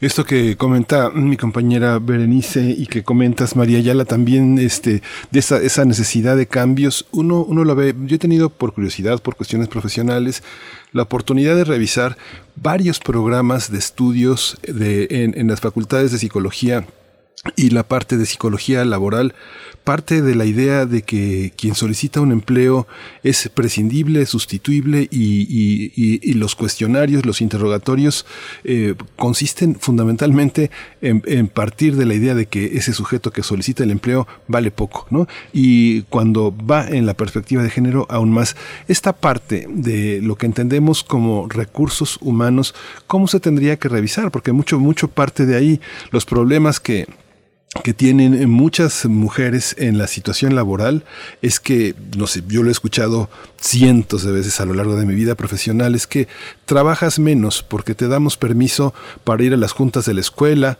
porque se te enfermó el niño, por todas estas cuestiones eh, trabajas menos. Entonces, bueno, te hacemos realmente el favor. Eso hay manera de, evaluarlo, de tener en una formulación de quién es uno como mujer, qué tareas tiene y que esta, eso entre en una valoración laboral que se tome en cuenta y no se tome como favor? ¿Te, damos chance de que vayas? ¿Te damos chance de que hagas? Pues en ese punto en específico te podría decir tres cosas. Primero, creo que la participación del sector privado. En efecto, los procesos de recursos humanos para entrar a una empresa, o sea, a mí me han preguntado, en mi primer trabajo me preguntaron si tenía novio, si me pensaba casar, si pensaba tener hijos, en cuánto tiempo, y eso sí que fue una determinación para que me dieran mi primer trabajo. Y así a muchísimas mujeres, porque además ya después si agregamos las mujeres jóvenes tienen muchas más barreras. Pero creo que sí, el sector privado tiene que empezar a revisar cuáles son esos criterios. Por ejemplo, preguntar cuál fue tu, salario anterior, pues si el salario anterior era desigual, de seguir perpetuando eh, esas desigualdades. o generalmente si el salario previo de las mujeres fue más bajo, entonces le puedo pagar menos y voy a hacer el mismo trabajo. Y pues sí, preguntar todas esas cosas personales nos lleva a, de un, por un lado, dejar de, de evaluar, de darle valor al trabajo del hogar y de cuidados, es decir, pues te estoy dando, como tú decías, estoy dando chance para que trabajes en algo, te entretengas, porque pues en realidad tu trabajo es estar en la casa, cuidar a niñas, niños, adolescentes y personas mayores y con discapacidad, enfermas, etcétera. Y, y pues sí, solamente perpetúa más que las mujeres se queden en su casa con todas las vulnerabilidades que tienen. Y por el otro lado es el Estado, y es justo lo que decía, el cuidado tiene que salir de las casas, porque las mujeres, quieran o no trabajar, necesitan tener tiempo propio. Un poco el argumento es, para que yo pueda tomar las decisiones de vida y ejercer eh, eh, el ejercicio pleno de mi libertad, necesito tener tiempo para trabajar, para tejer, para aprender mecánica o para lo para ir al cine o para dormirme o lo que me, lo que yo que me dé la gana pero no puedo hacerlo porque tengo esta carga laboral que no se ve, no se remunera, no tiene derechos y que al final de eso depende la economía y la vida de todas y todos. Entonces, ¿qué significa sacar el cuidado? Pues es ofrecer escuelas de tiempo completo, ofrecer guarderías, ofrecer lugares para cuidados de personas mayores que sean de calidad y que tengan equidad y que en el centro esté la mujer cuidadora y empezar a preguntarle, digamos, simbólicamente, ¿qué necesita? Y entonces es que podremos empezar a caminar hacia que no se nos haga un favor por tener un trabajo, aspirar a un trabajo remunerado. María Ayala, esta es una ley que avanza en el contexto de la cuarta transformación que prometió eh, en su momento ir en su momento y en todo momento, ir a las causas de la desigualdad es antagónica al neoliberalismo o así lo repite una y otra vez el presidente de la República y me parece, mm, esa es una pregunta, ¿qué ha cambiado con la 4T en la cuestión laboral, tanto de hombres como de mujeres? Porque tú hacías muy bien al decir, estamos apuntando no a los hombres, digamos, sino al sistema. Ahí es donde la lucha feminista es muy radical y es antisistémica. Por ahí, paréntesis, quien se preocupa porque la derecha se nutra o se suba a la ola feminista, pues no lo va a lograr porque son antagónicos, son sujetos políticos antagónicos, la derecha y el feminismo, porque ese feminismo va precisamente, es antisistémico, apunta al sistema, porque eh, igualdad frente a quién, igualdad salarial frente a quién, frente a los hombres, cuáles hombres, los hombres racializados, campesinos, trabajadores, hombres igualmente precarizados, ¿no? Eh, en ese sentido es que este, el, feminismo o esta parte del feminismo, pues es eh, antisistémica te pregunto, la 4T, ¿cómo, cómo enmarcar a la 4T en esta cuestión cuando de nuevo ha eh, apuntado hacia eh, derribar las causas que generan la desigualdad en México? Creo que en términos, digamos, de la 4T, eh, específicamente creo que lo más relevante es lo que ya dije. La paridad en el en el poder legislativo ha sido y está siendo eh, súper relevante y me parece que eso no tiene que ver con un solo partido y porque no es enteramente contra el sistema neoliberal, sino es contra el sistema patriarcal. O sea, creo que eh, hay que voltear a ver, y lo dijiste muy bien, a que la lucha feminista no es una lucha de mujeres contra hombres, porque el sistema patriarcal lo hemos construido hombres y mujeres, porque el patriarcado nos educó a hombres y mujeres. El punto es empezar a rascar el, las causas, y siempre digo yo como rascar para encontrar las raíces y entonces de tajo empezar a cortar los problemas. ¿Por qué? Porque el sistema patriarcal es un sistema que afecta nuestras mentes, nuestras vidas, nuestra educación, nuestro trabajo, y entonces creo que es importante empezar a ver que no es una lucha de a ver quién está peor, si los hombres o las mujeres, sino en estos indicadores que estamos hablando hoy, específicamente el trabajo y sobre todo el de acceso a derechos, es cuando esta división y estas desigualdades entre hombres y mujeres afectan el acceso a derechos a las mujeres, es en donde la desigualdad está. Y no porque los hombres estén bien y a ver quién está peor, sino porque las mujeres tienen menos acceso a derechos y hay que entender por qué es diferente. O sea, no, no es solamente ver quién tiene más o menos desempleo, sino, ok, las mujeres tienen más desempleo, pero el desempleo de las mujeres es muy distinto que el de los hombres. El de los hombres tiene que ver con más razones de mercado y ahí sí que entra el neoliberalismo. Pero las mujeres estamos viendo que el desempleo y las causas de su desempleo o de su desocupación o de su falta de disponibilidad para poder trabajar tiene raíces de la división sexual del trabajo, tiene raíces en que somos muy, que, parece que tenemos un gen diferente para cuidar y que entonces somos mejores para cuidar y para tener esos trabajos precarios. Y entonces empezar a atender esas causas. Pero sí creo que, y que el papel más importante de la 4T es que es el que está en el poder. Y de los derechos humanos recordemos que lejos de dónde se causaron, dónde están las raíces, es la administración en curso, es la que tiene la obligación de eh, garantizar, promover y proteger esos derechos. Entonces, ¿cuál es el papel de la 4T? Pues es porque es el que, el que está en el poder y el que hoy tiene la responsabilidad de garantizar, promover y proteger los derechos. ¿Cuáles todos? El trabajo, la salud, la educación, etcétera. Entonces, justo esas dos cosas me parecen muy importantes. El papel de la 4T como obligación, eh, el papel del patriarcado como el sistema al que hay que atacar en términos de desigualdad, y que lo más importante es que las mujeres participemos de la vida pública, porque entonces no va a haber esas conversaciones si las mujeres no participan. Solo las mujeres, no, justo la paridad es que hombres y mujeres puedan tomar las decisiones dentro y fuera de la casa. Sí, fíjate, este, María, que bueno, a mí me, me, me este, francamente me, emociona ver en acción a Luisa Alcalde, la secretaria del Trabajo, porque yo he seguido mucho el, el, despliegue teórico y técnico que ha hecho eh, su padre como un abogado laboral durante muchos años, el, el, abogado Arturo Alcalde, y me parece muy interesante cómo, cómo se despliega esa manera de, de, de empoderarse en la autoridad que le confiere su, su investidura, y me parece せ。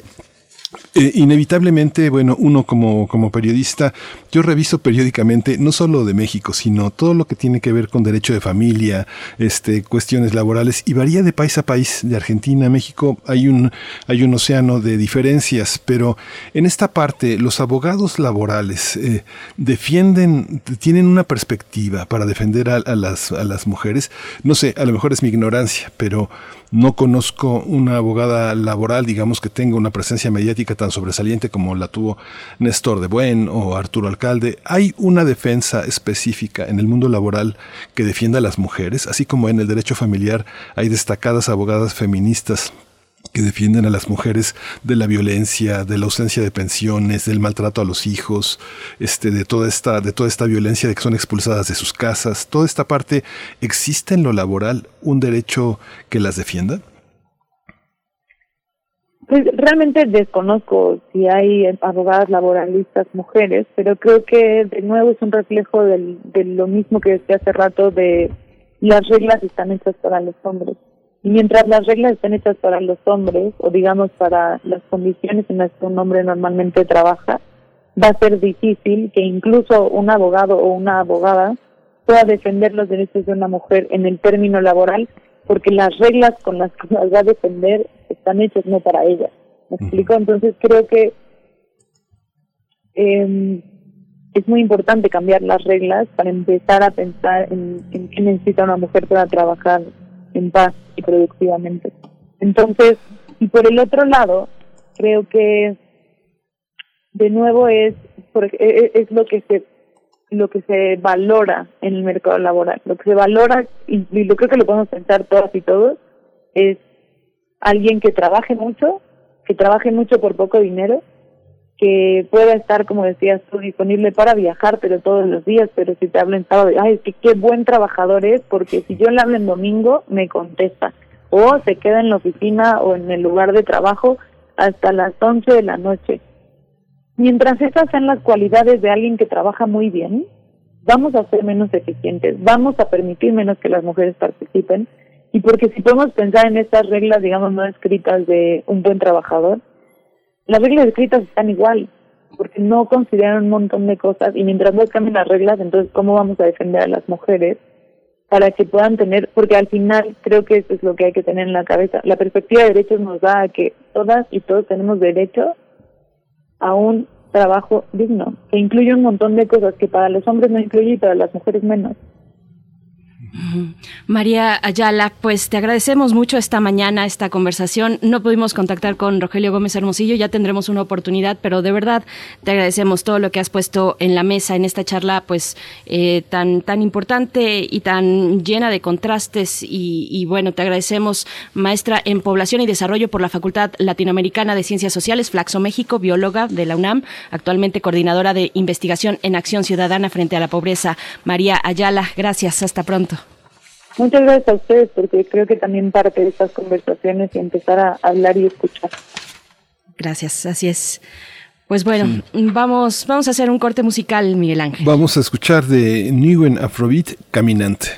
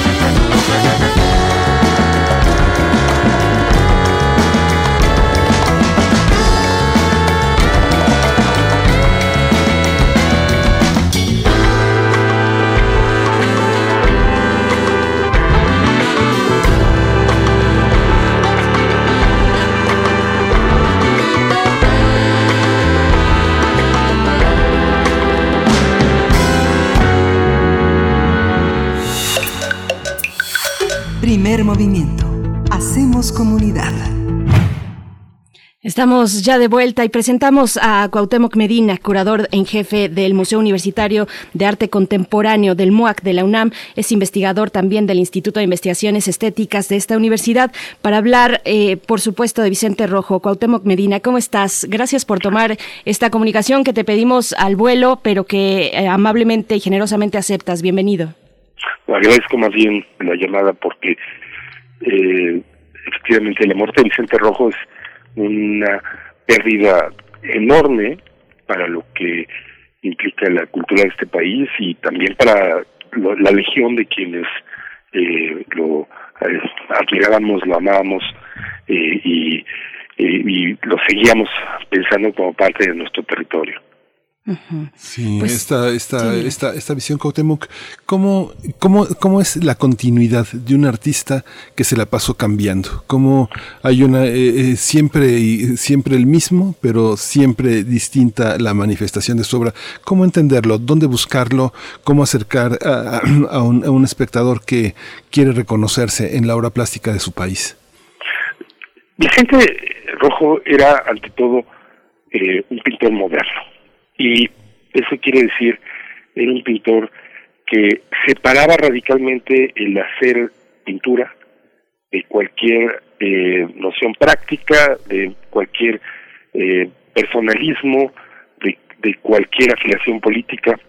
Él eh, muy claramente y de una manera, insisto, modernista, eh, dividía su, su prodigiosa capacidad de, hacer cosas entre una tarea pública que era el, ser diseñador y, y, además el diseñador que prácticamente dio forma a las letras y a las imágenes y los colores de la cultura de este país y de buena parte del mundo hispanoamericano por más de medio siglo.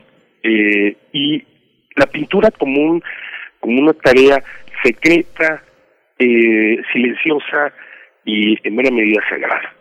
Eh, Vicente, eh, además, eh, muy muy tempranamente, a principios de los, a fines de los años 50, a principios de los 60, optó por, por erradicar la apariencia de representación eh, de su trabajo, salvo de una manera muy, eh, muy, muy disfrazada, muy lejana, usualmente en la figura de un recuerdo, de una imagen hecha recuerdo, y lo que desarrolló fue una, una, manera de pintar que era, en primer lugar, sobre todo trabajo.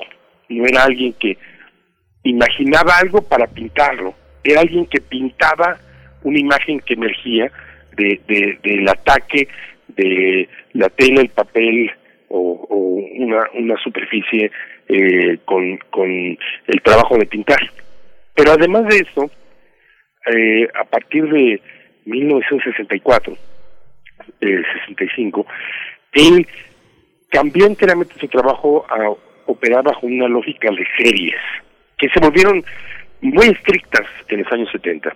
Y estas series eran una eh, un, una estructura, un, una, un mismo eh, temario geométrico, un, una, una misma, digamos, idea subyacente que la pintura iba destruyendo y construyendo y vuelve a destruir y construir. De manera que la, la, la, la continuidad del trabajo derivaba eh, de una manera muy, muy directa de esta eh, manera de, de, trabajar que que partía de una constricción, de, eh, detrás de otras constricciones, la constricción de, de, que la pintura no fuera expresiva, no fuera, no fuera comunicativa, no fuera eh, el traspaso de una de una de serie de datos visuales, sino que fuera un objeto emergido del trabajo y de y de y del milagro de convertir el trabajo en en un en una en una posibilidad visual. Y por otro lado de que de que las series que realizó a lo largo de su vida eh, eh, consistían en la insistencia sobre un número muy pequeño de, de formas y una variedad eh, no planeada, imprevista de, de, ataques de color y materia. Uh Cuauhtémoc Medina, yo recuerdo con mucho cariño esta exposición en el MUAC en el 2015, Vicente Rojo, escrito pintado, con tu curaduría y la de Amanda de la Garza. Eh, Cuéntanos, cuéntanos un poco de ella, de la proyección en esa, en esa exposición y también de la escultura urbana de Vicente Rojo. ¿Qué, diálogo tiene la escultura de Vicente Rojo con, el, con, las, con las ciudades de este país? Ay, me, me, me, tuve la fortuna de que eh, de conocer, conocer a Vicente muy temprano en mi desarrollo, a principios de los 90, eh, y, y entonces mantenía un cierto contacto con él, pero pero no, no había sido muy intenso y de pronto eh, empecé a, verlo con mucha mucha frecuencia. Precisamente en, en la idea de, de arribar a una a una a una eh, idea de, de, exposición que pudiera eh, plantear una una pregunta eh, distinta. Precisamente la la la pregunta de la articulación de este de esta de esta creación eh, secreta y, y, cerrada y, y, de esa creación del mundo público, porque es que una, algo que quiero transmitirles es que cualquier persona que leyera o fuera consumidor cultural en en México y en Hispanoamérica y, y en España, en, en círculos concéntricos, en, en el periodo de los años 60, 70, 80 y, y 90, eh, sin darse cuenta, vivió manipulando, viendo y, y eh, aprendiendo eh, de lo que Vicente Rojo creó. Su, su, su eh, la, la cantidad de lo que él hacía en relación a, a folletos, eh, pósters y, revistas, suplementos eh, que crearon la, la, la, la, la vida cultural de este país, es descomunal, pero no es un asunto de la cantidad, es, es, es un asunto de del modo en que él fue el mayor educador visual de este país en la modernidad. El, el que el que los que los que consumimos cultura siempre tuvimos en las manos los libros de Vicente eh, que eran los libros de los demás, eh, de manera que el, el, levantarse los domingos, el abrir, el abrir los periódicos que diseñó, el, el, consumir las revistas, hacían que este mundo de Vicente fuera fuera algo que estuviera en, continua disponibilidad. Eh, y al mismo tiempo estaba el, el, el otro dato y es que eh, su pintura eh, eh, en los en los años eh, últimos, eh, tuvo como tema central, y, y, él estaba a punto de pasar a otra cosa, el, hacer un, un continuo homenaje y, y desafío a la, a la forma de la letra. Eh, la, la, la enorme la, la enorme serie de escrituras que empezó en 2006 y que eh, iba cerrándose ahora. Eh, estaba en este momento apenas clausurándose. Había sido el, el, intento de Vicente de, de, de, pensar pictóricamente la, la, la, la textura, la, la, la condición escultórica, la, la, la, la, el adentro y afuera eh, de, de la letra como el vehículo de la cultura. En fin, entonces la exposición fue en buena medida el acompañar a Vicente en, en, en, en poner estos dos planos en, en relación históricamente y además abrirle el espacio a la gran serie de, de, escrituras que estaba haciendo en, en ese momento, a la serie de series de, que, que, que pues era, una, era una demostración de la vitalidad del pintor que, que, que Rojo tuvo en, en, su, en sus, en, su, en sus eh, últimos años. Eh, efectivamente, también, en, de una manera creciente en las últimas décadas, Rojo estuvo muy involucrado en hacer arte urbano. Esta no era, digamos, la deriva previsible o natural de, de su trabajo hace 20, 25 años. Eh, y, y, y surgió en buena medida como casi todo lo que Vicente hizo por, por la, por la eh, certeza que representó a los arquitectos, o sea, el hecho de que, de que como todos los que crecimos y, y, y leímos y, y, vimos cosas en este país, los arquitectos se, se, dieron cuenta que, que, que, Rojo podía ser un gran colaborador en hacer eh, eh, la, la, la gran fuente del espacio eh, que Ligorreta eh, eh, diseñó en la Alameda para el edificio de relaciones y, el tribunal en, en, en, en, en sustitución de lo que se había caído con el con el eh, Hotel del Prado o eh, esto fue más una obsesión de Vicente el, el, hacer su su eh, maravilloso pasaje en, en homenaje a, Isca Cienfuegos, el personaje de, de, Carlos Fuentes, eh, eh, eh, que finalmente está en la región de, de, de Polanco, eh, o, o las eh, varias esculturas que, que están en, la, en las calles, en, sobre todo en la Ciudad de México, en, la ciudad que él escogió para, para, para vivir, para habitar, y, y la, la, el antimural de la fuente eh, del CNA eh, que acompaña el trabajo y la y la y la vida cotidiana de quienes quieren formarse como artistas en este en este país. O y más recientemente el el el, mural eh, de árboles abstractos eh, casi irreconocibles como árboles que, que hizo en el costado eh, de el antiguo Hotel Cortés del Museo Caluz hoy eh, que da al Paseo de la Reforma. Eh, eh, en, en, de una manera un poco como Vicente hizo muchas otras cosas. No, eh, no eh, desperdiciada en el ruido, eh, con un sigilo que caracterizaba su enorme inteligencia y, generosidad.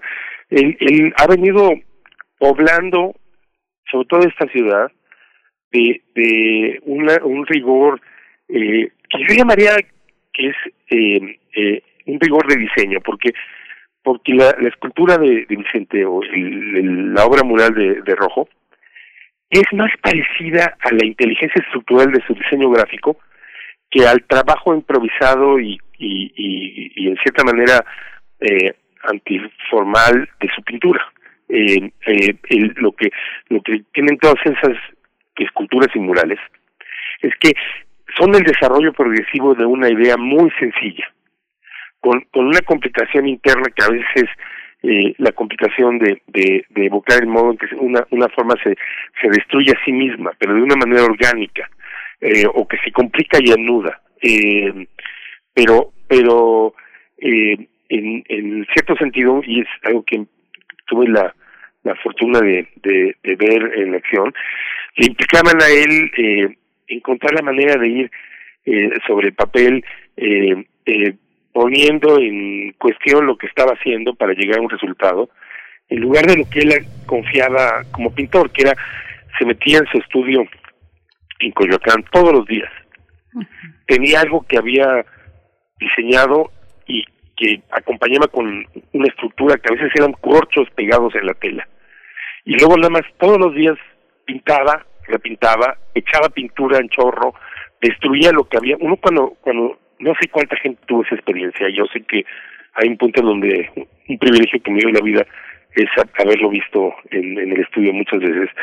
Pero lo que uno había visto como una obra terminada el lunes, uno aparecía el miércoles y ya no existía era era era una una exposición que que más estuvo para para Vicente para el cartero y, y si alguien visitó la vio porque el miércoles ya las obras habían pasado de ser ocres a ser azules o, o, plateadas en búsqueda del momento en que ellas en cierta manera decidieran que estaban armonizadas. Y, y eso era muy distinto del diseño exacto que se presentaba y muy veloz que representaba el diseño o la o la creación de obras públicas. Sí, qué, qué bellas imágenes nos ofreces Cuauhtémoc, porque finalmente lo que está, lo que te estás jugando en esa, en esa propuesta de imágenes es la, la, idea de lo, de lo trascendente, la idea del juego y la idea de lo efímero, que finalmente está en la práctica de un gran maestro solo o acompañado, que es algo pues que gracias a ti podemos, podemos apreciar, podemos imaginarnos a un Vicente, eh, a un Vicente Rojo solo, inmensamente creativo y lleno de alegría y juego, ¿no? Gracias, Cuauhtémoc Medina. No, al contrario. Muchas gracias, hasta pronto. Pues ya nos dieron las 9.2, le damos la despedida a la radio universitaria, a la radio Nicolaita y nos escuchamos en un momento. Regresamos aquí a Primer Movimiento. Vamos a ver. Síguenos en redes sociales. Encuéntranos en Facebook como Primer Movimiento y en Twitter como arroba PMovimiento. Hagamos comunidad.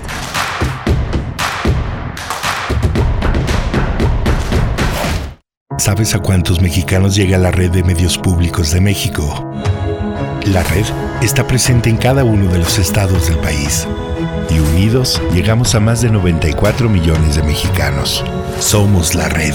Y tú eres parte de ella. Las radiodifusoras y televisoras públicas estamos a tu servicio, al servicio de México. Ya inició el proceso electoral 2020-2021. Y en el Tribunal Electoral de la Ciudad de México protegemos tus derechos político-electorales respetando todas las medidas de seguridad sanitaria.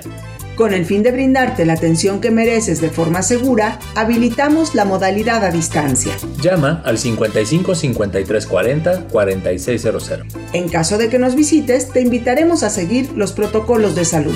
Tribunal Electoral de la Ciudad de México, garantizando justicia en tu elección. No es para quedar bien con el electorado. No es por aparentar que se cumple la ley. No es para cumplir con lo políticamente correcto la participación de las mujeres en la política debe ser paritaria y ejercerse en condiciones de igualdad en todos los niveles de gobierno. El INE promueve nuestra participación y garantiza nuestros derechos políticos y electorales. Para que la democracia sea plena, contamos todas, contamos todos. INE. En 2018 ofrecimos transformar la basura en energía, permiso laboral para asistir a reuniones escolares impartir educación contra el bullying y que las empresas permitan el trabajo en casa. Todas estas propuestas ya son ley. En el Partido Verde estamos trabajando en nuevas propuestas para superar la crisis económica y de salud, para detener la violencia contra las mujeres y para vivir con más seguridad. Juntos podemos cambiar nuestra realidad. Partido Verde. Calme Cali, Mimagoshko, Makta FM. Radio Nam. Calme Cali. Calme Cali. Quinta temporada. Todos los jueves a las 10 horas por el 96.1 de FM. Retransmisión, Retransmisión. domingos 15.30 horas. Radio UNAM. Experiencia sonora. Hugo Eric Flores Cervantes, presidente nacional del PES. En el PES abrimos las puertas a todas y a todos los mexicanos que quieran servir a México. Mujeres y hombres que estén dispuestos a defender la vida y a la familia, que respeten y protejan el medio ambiente y a los animales. Necesitamos líderes que busquen la reconciliación, la unidad, el encuentro de los mexicanos, porque el PES es tu casa, la casa de todos. PES, Partido Encuentro Solidario, el partido de la familia. El Tribunal Electoral del Estado de México resuelve con justicia y celeridad las controversias jurídicas derivadas del proceso electoral. Las magistradas y los magistrados garantizamos tus derechos político-electorales conforme a los principios de certeza, imparcialidad, objetividad, legalidad y probidad y resolvemos de forma pronta y expedita los medios de impugnación con la emisión de sentencias. Este proceso electoral tú eliges y nosotros protegemos tu decisión. Tribunal Electoral del Estado de México. Vamos a estudiar, a prepararnos y esforzarnos todos los días. No desperdiciaremos lo que tenemos, cuidaremos el medio ambiente. Seremos respetuosos con nosotros mismos, con nuestros semejantes y nuestra gran nación. El Parlamento es de las niñas y los niños. Las propuestas son para todas y todos. El Parlamento Infantil es una de las iniciativas del INE para fomentar la participación de todas y todos. Conoce nuestras propuestas en INE.mx. INE. La ciencia que somos. La ciencia que somos. Iberoamérica al aire. Descubre la ciencia que está presente en tu día a día a través de cápsulas, reportajes, entrevistas y reportes en vivo. Viernes de 10 a 11 horas por el 96.1 FM. La ciencia que somos. Iberoamérica al aire. Una coproducción de Radio UNAM y las direcciones de divulgación de la ciencia y de las humanidades.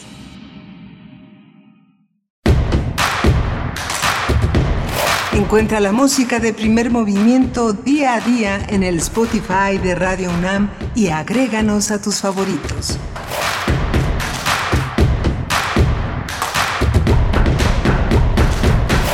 En esta mañana de jueves 18 de marzo, día en que se conmemora la expropiación petrolera, la nacionalización del petróleo en nuestro país, les damos la bienvenida a Primer Movimiento, el espacio matutino de Radio UNAM, que se transmite en vivo de lunes a viernes de 7 a 10 de la mañana hora del centro a través del 96.1 de la frecuencia modulada y del 860 de la amplitud modulada. Saludos a quienes nos sintonizan a través de el 860 del AM. Tenemos una audiencia pues muy fiel de mucho tiempo a través del 860. Un gusto llegar con ustedes como cada mañana a nombre de todo el equipo de Primer Movimiento que se encuentra en sus puestos allá en cabina. Está Frida Saldívar en la producción ejecutiva, está Socorro Montes, si no, si no me estoy equivocando, no está Arturo González esta mañana en los controles técnicos y Violeta Berber en la asistencia de producción. Miguel Ángel Quemain en los micrófonos. ¿Cómo estás, Miguel Ángel? Hola, Berenice Camacho. Buenos días a todos nuestros radioescuchas. Hemos conversado a lo largo de la mañana sobre Vicente Rojo. alguna vez eh,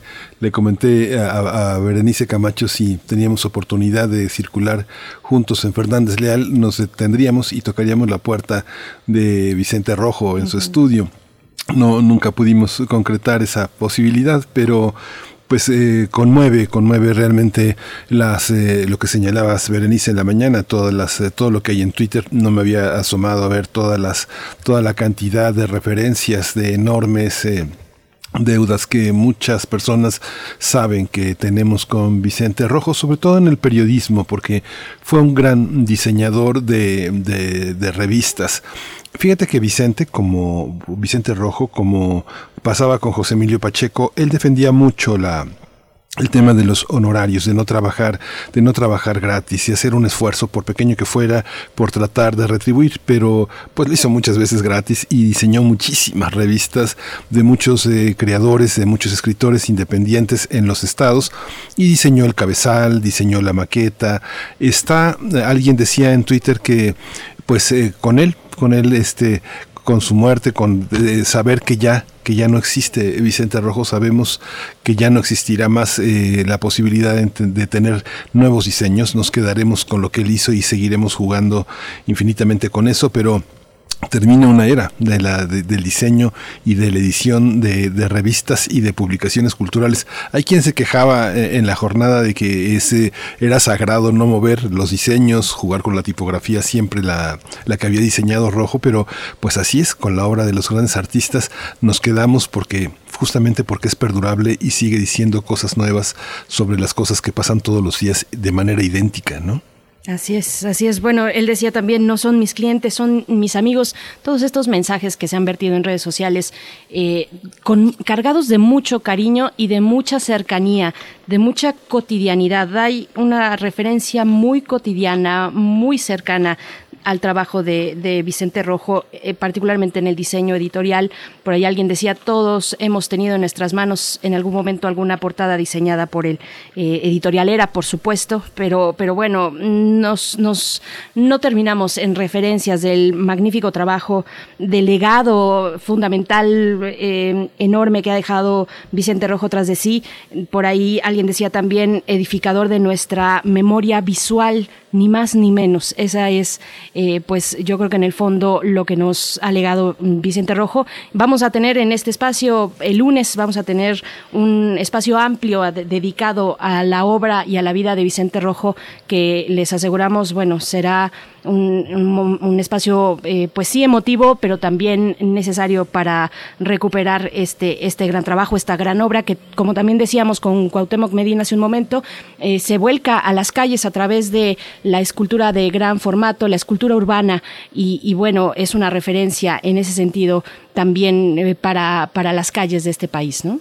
Sí, tú mencionaste en la mañana a Vicente Rojo Luch, era, era su tío, uh -huh. él, este, y justamente que es la exposición que 80 años después, cuaderno de viaje de Francisco Rojo Luch en el vapor de Ipanema, conmemora de una manera muy crítica, muy importante, esta visión del exilio, que no es una visión este, victimista, sino es una visión crítica contra los autoritarismos que se encargó como de solidarizarse contra muchos autoritarismos en Latinoamérica, de pensar en la, en la visión democrática siempre que es parte de los legados y que Ahora justamente a la distancia en este Wanler, la Universidad Autónoma de Nuevo León coloca como una, una gran cereza en el pastel editorial, en el pastel de, los, de los libros, esta visión de Rojo, Celso, este, José Celso Garza, que es eh, ahora el director de difusión cultural, el, pues prácticamente el hombre que maneja la cultura de Nuevo León, que ha creado muchas cátedras, que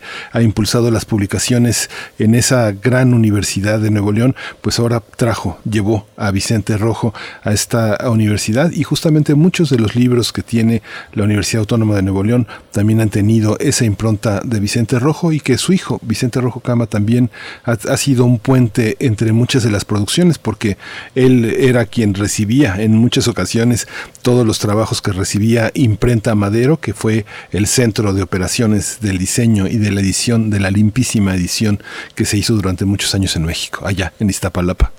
Así es, y se puede consultar esta eh, exposición, esta muestra virtual abierta al público, eh, porque también colabora el Colegio Nacional. En las redes del Colegio Nacional pueden encontrar la liga que los puede llevar a esta eh, muestra que está disponible desde el día de ayer, 17 de marzo, y lo estará hasta junio de este año, 80 años después, cuaderno de viaje de Francisco Rojo Luch. Así es que, bueno, ahí están ahí las, todas las referencias que, que seguramente irán saliendo sobre el trabajo y el legado de Vicente Rojo Miguel Ángel.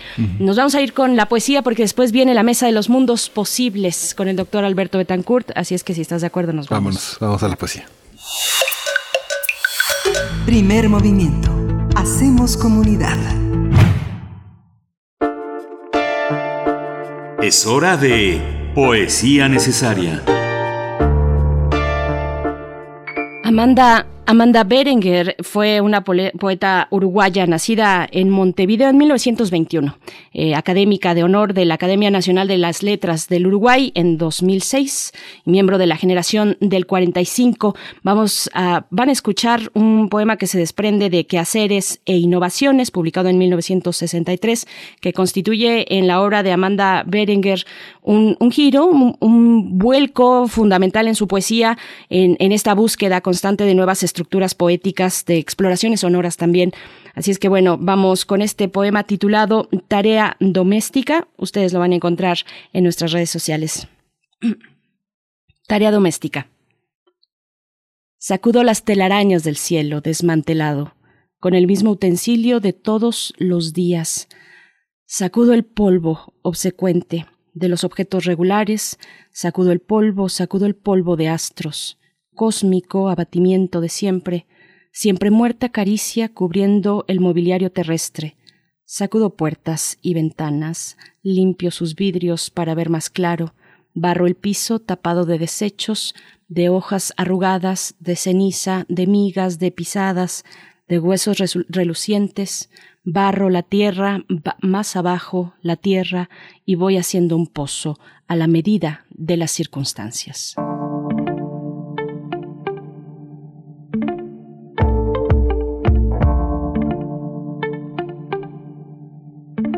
Sobre la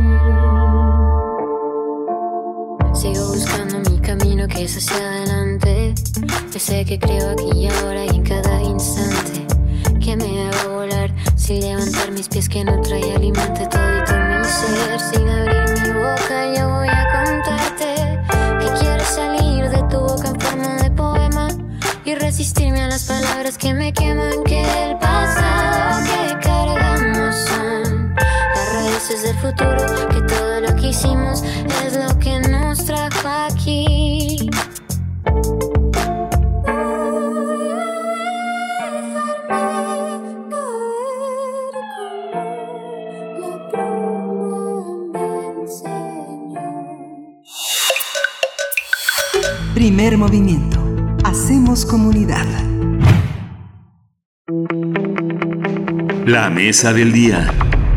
Querido doctor Alberto Betancourt, qué gusto escucharte como cada jueves. ¿Cómo estás esta mañana? Para hablar, hablar de la primavera en Irán, cuéntanos, por favor, con un poco o un mucho de esperanza que trae este momento. Querida Berenice, Miguel Ángel, amigos del auditorio, muy buenos días, qué gusto saludarlos. Igualmente, Alberto, buenos días. Buenos días. Pues del sorostraísmo viene desde hace tres mil años el festejo de Nowruz, Creo que así se pronuncia por lo que pude escuchar en algunas de las canciones que me deleitaron esta semana mientras escogía eh, la música que vamos a compartir en Mundos Posibles. Eh, y este festejo del Norú el nuevo día, el renacimiento, pues trae una pregunta, si el ser humano podrá ser tan sabio como para vivir en paz, o si triunfarán una vez más sus eh, mórbidas pulsiones. El posible regreso de Estados Unidos al acuerdo de no proliferación nuclear, una de las promesas realizadas por el presidente de Estados Unidos, Joe Biden, implicaría pues regresar a un acuerdo que fue firmado con Irán eh, para evitar que este país eh, utilice reactores nucleares con combustible enriquecido que le facilite. Por lo tanto, el acuerdo pues es muy importante porque significaría frenar la carrera armamentista en Medio Oriente, como pues se recordará, Estados Unidos abandonó durante la era de Donald Trump de manera unilateral ese acuerdo, desestabilizando por completo la región. Y entonces pues nosotros nos preguntamos si este posible regreso al acuerdo de no proliferación nuclear firmado con Irán, pues traerá una, bueno, no, no, eso no nos lo preguntamos, eso es un hecho. Seguramente el, el acuerdo pues traería una cosecha de estabilidad. Lo que sí nos preguntamos es si esto ocurrirá porque desafortunadamente la paz tiene grandes enemigos, pero yo digo que por lo pronto podemos poner en la mesa manzanas, vinagre y jacinto para desear el centelleo de la sabiduría humana y pues que la paz eh, que es posible pueda consolidarse. Para eso pues yo propondría recordar al gran poeta iraní Hafez al-Shiraz, quien dice, mi corazón distraído y enamorado me pregunta muchas cosas, así lo susurra Hafez. ¿Dónde está la copa sagrada de Hamshid inquiría yo hasta preguntar a un sabio que ve cien respuestas en el vino, y éste levantó su copa y dijo, aquí está, es la bóveda celeste de lapislázuli. Y yo pienso que a veces tenemos ante nosotros estas realidades evidentes, ¿cómo se podría llegar a la paz? Y en ese sentido es que quisiera yo enfocar mi intervención el día de hoy y pues comenzar hablando de cómo fue que el día 8 de enero de 2015 siete países e Irán firmaron un acuerdo de no proliferación en el que Irán se comprometió a que jamás y bajo ninguna circunstancia procuraría obtener, desarrollar o adquirir armas nucleares y en consecuencia a este compromiso las potencias levantarían todas las sanciones impuestas a ese país que han provocado un enorme sufrimiento a la sociedad civil iraní. Eh, algunas de estas sanciones fueron impuestas por el Consejo de Seguridad, otras por eh, organismos multilaterales, algunas más de manera binacional por naciones particulares, por ejemplo Estados Unidos que aplicó sanciones específicas. El acuerdo, por lo tanto, firmado el día 8 de enero de 2015, pues trajo una enorme esperanza. Fue muy interesante ver la foto de la firma final del acuerdo en el que Rouhani, el primer ministro eh, iraní, lucía realmente eufórico, el segundo más contento en esa foto de familia después de firmar el acuerdo era John Kerry, y pues desafortunadamente esa promesa de estabilidad firmada en 2015 fue interrumpida en mayo de 2018 cuando Donald Trump de manera unilateral abandonó el acuerdo e impuso nuevas y crueles sanciones contra Irán que han devastado realmente a la sociedad iraní, sobre todo en los tiempos de pandemia. Digo, Irán sigue siendo una sociedad muy sofisticada, con un grado de desarrollo bastante importante, yo la ubicaría como una potencia intermedia. Cuando digo ha devastado a la sociedad iraní, pues lo digo en el sentido de que ha provocado un enorme sufrimiento, no en el sentido de que sea una sociedad que está destruida. Estas crueles sanciones contra Irán, pues eh, que han ocasionado tantos daños humanitarios, probablemente terminarían si, como lo prometió Joe Biden durante su campaña y lo ratificó en su toma de posesión, Estados Unidos regresa a cumplir sus compromisos y se reintegra al acuerdo. De hecho, eh, algo que nos hace pensar que tal vez la fiesta del Norú, la llegada de la primavera, pueda festejarse con fuertes motivos es que el jueves 4 de marzo la Unión Europea, bajo la égida estadounidense, retiró un proyecto de resolución que iba a presentar ante la Organización eh, Internacional de Energía Atómica para incrementar las sanciones contra la antigua Persia y retiró este proyecto por influencia norteamericana. Eh, Irán lo tomó como un buen gesto y aceptó por lo pronto realizar una serie de reuniones técnicas aclaratorias que permitirían que los inspectores de la agencia de la ONU pues puedan visitar sus instalaciones que había abandonado cuando de manera unilateral Estados Unidos dejó el acuerdo. Sergei Lavrov, el ministro de Relaciones Exteriores de Rusia, dijo que pues en esta ocasión, refiriéndose al retiro del proyecto de la Unión Europea, ganó la sabiduría. Así nos lo nos lo hicieron saber dos periodistas, Tambit y Valerie Leroux, que se encargaron de, de hablar de estos asuntos.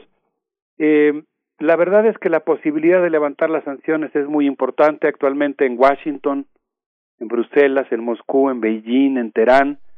Se discute sobre el posible regreso de Estados Unidos al acuerdo que formalmente se llama Plan de Acción Integral Conjunto eh, y sobre cómo sería que se levantarían estas sanciones impuestas unilateralmente por Estados Unidos que han puesto verdaderamente en aprietos a los bancos europeos debido a que obligan a estas instituciones a elegir con quién quieren tratar, con Estados Unidos o con Irán, por razones obvias, la mayoría de los bancos prefieren tratar con Estados Unidos, y quienes se han atrevido a desafiar estas medidas, pues eh, yo diría eh, que respaldan una acción inmoral e ilegal como fue abandonar el acuerdo, han tenido que pagar cifras realmente exorbitantes. Por ejemplo, el francés el banco francés BNP Paribas pagó nueve mil millones de dólares de sanciones. Eh, HSBC, este banco eh, Hong Kong Shanghai Bank Company, pagó eh, mil novecientos millones de dólares.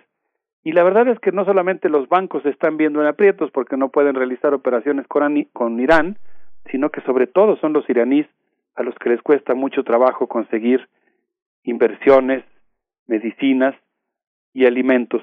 En ese sentido, pues yo creo que eh, los 80 millones de iraníes que viven en este territorio, casi de la misma extensión que México, un millón seiscientos mil kilómetros cuadrados, en esta población que es colorida como un jardín, integrada por persas, azeríes, kurdos, luros, turcomanos y balochis, entre muchos otros, pues creo que la posibilidad del regreso a la a la paz, al compromiso de la no proliferación, es visto con mucha esperanza y esto significaría que esta tradición milenaria proveniente del zoroastrismo en la celebración del Noru, pues se esté aguardando con cierta esperanza de que pueda entablarse una relación sabia y amistosa con, con sus vecinos. Eh, esa es la situación, Miguel Ángel Berenice. Pues qué, qué, contrastes, doctor Alberto Betancourt, eh, del renacer del Norus, no sé tampoco si lo estoy pronunciando bien, de la primavera en Irán, a este gran espectro mucho menos luminoso, mucho más complejo tal vez, no sé si complejo, pero eh, o más complejo que, que, que, toda la tradición que eh, renace precisamente detrás de la primavera en Irán, pero bueno, los conflictos internacionales, muchos de ellos que atraviesan al pueblo iraní, ¿no? Sí, lamentablemente, como mencionábamos también en el caso de Colombia, se trata desde luego de otro escenario, pero pues lamentablemente la paz a veces tiene enemigos muy poderosos, con muchos intereses. E, este es el caso, por ejemplo, el día 28 de enero, el primer ministro, el ministro de Defensa, perdón, de Israel, amenazó con atacar militarmente a Irán, una cosa que pues realmente pone la carne de gallina, y urgió a Estados Unidos a no reintegrarse al acuerdo de no proliferación. El ministro de Defensa, tuve oportunidad de ver las escenas transmitidas por Al Jazeera, dijo, he dado la instrucción de agregar planes operativos para atacar Irán. Aviv Kochavi es el nombre del funcionario, es, perdón, no es el ministro de Defensa, es jefe del Estado Mayor de la Defensa israelí, y pues imagínense ustedes, él dice que ya de por sí existen planes operativos para atacar en cualquier momento a Irán. Ya lo hizo en alguna ocasión. Eh, Israel atacó no a Irán, sino a Irak y, y desmanteló sus, sus instalaciones nucleares. desde hace muchos años eh, Israel ha tenido la tentación de hacer algo similar con Irán. Sin embargo, según pude observar en la en el programa Inside Story de Al Jazeera, esta maravillosa televisora que produce la mirada árabe, ahí eh, pues se informó que Javad Zarif, el ministro de Relaciones de, de Irán, pues dijo que, que ellos esperan que no se siga el curso de la guerra, que en su caso pues eh, están listos para defenderse, pero que ellos esperan más bien que el regreso al cumplimiento de los compromisos que adquirió Estados Unidos permitan el arribo de medicinas y pues eh, el alivio para la población iraní. Sí, esta situación de los de, de, todas estas decisiones unilaterales internacionales, pues queda siempre como ejemplo, Alberto, ¿no? Tú lo has traído muchas veces aquí a esta mesa porque justamente eh, marca eh, esta pauta de intervencionismos eh, radicales que pues que acabamos de ver también hace unos días en torno bueno, no unos días ayer con Biden y Putin, eh, con las reclamaciones que ahora se tienden y que seguramente van a ser un asunto de alta diplomacia internacional, de, de, necesaria mediación frente a, este, a una búsqueda, parece, de la guerra por parte de Estados Unidos, ¿no? Sí, yo me temo que eh, a pesar de toda la experiencia que tiene Joe Biden en materia de política exterior, el, el, involucramiento personal que él tiene en el caso de, de Ucrania y del cercamiento, digamos, del cerco que se ha tendido en torno a Rusia, pues eh, permite prever, eh, pronosticar que va a haber pues serias fricciones con Rusia. Esperemos que, pues igualmente que en el caso que estamos mencionando, que está incluido en la agenda de las relaciones entre ambos países, pues predomine la, la sabiduría no sé qué les parezca, pero pienso que para sumarnos a este a esta expectativa de que la primavera traiga la tranquilidad y no la guerra, podríamos escuchar a varios artistas iraníes escuchando eh, esto que se llama eh, Firoz, a ver qué les parece. Vamos a escuchar.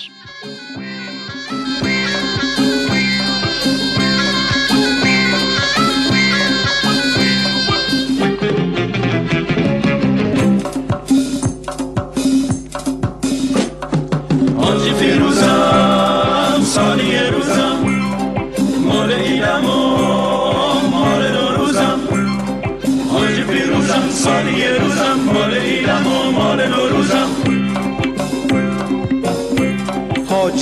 ها گله داره. نگین حاجی عجب حوصله داره. قدیما منو راست راستی می‌خواستن. همین جور بیرو در وایستی می‌خواستن. اون وقتا چه عزیز دردونه بودم. با خوشحالی توی هر خونه بودم. حاجی فیروزم سالی روزم. مال ایدم و مال نوروزم. روزی روزم سالی روزم مال ایدم آمال نوروزم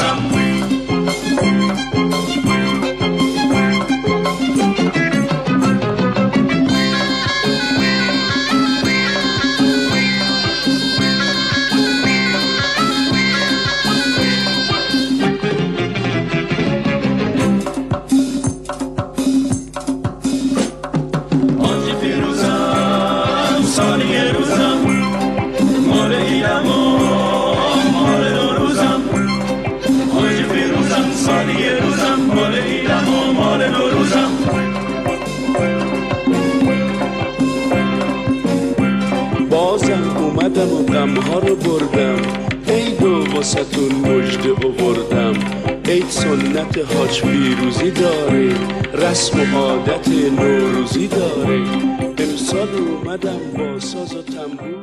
Estamos, estamos en los mundos posibles con el doctor Alberto Betancourt en nuestra mesa de los jueves, hablando del Noruz, eh, eh, una festividad, un festejo milenario que apunta al renacer de la primavera iraní y también poniendo estos contrastes porque detrás de cada nota de confrontación entre los Estados Unidos e Irán eh, y sus distintos respectivos aliados se esconden nuestras peores pesadillas. Doctor Alberto Betancourt, continuamos contigo.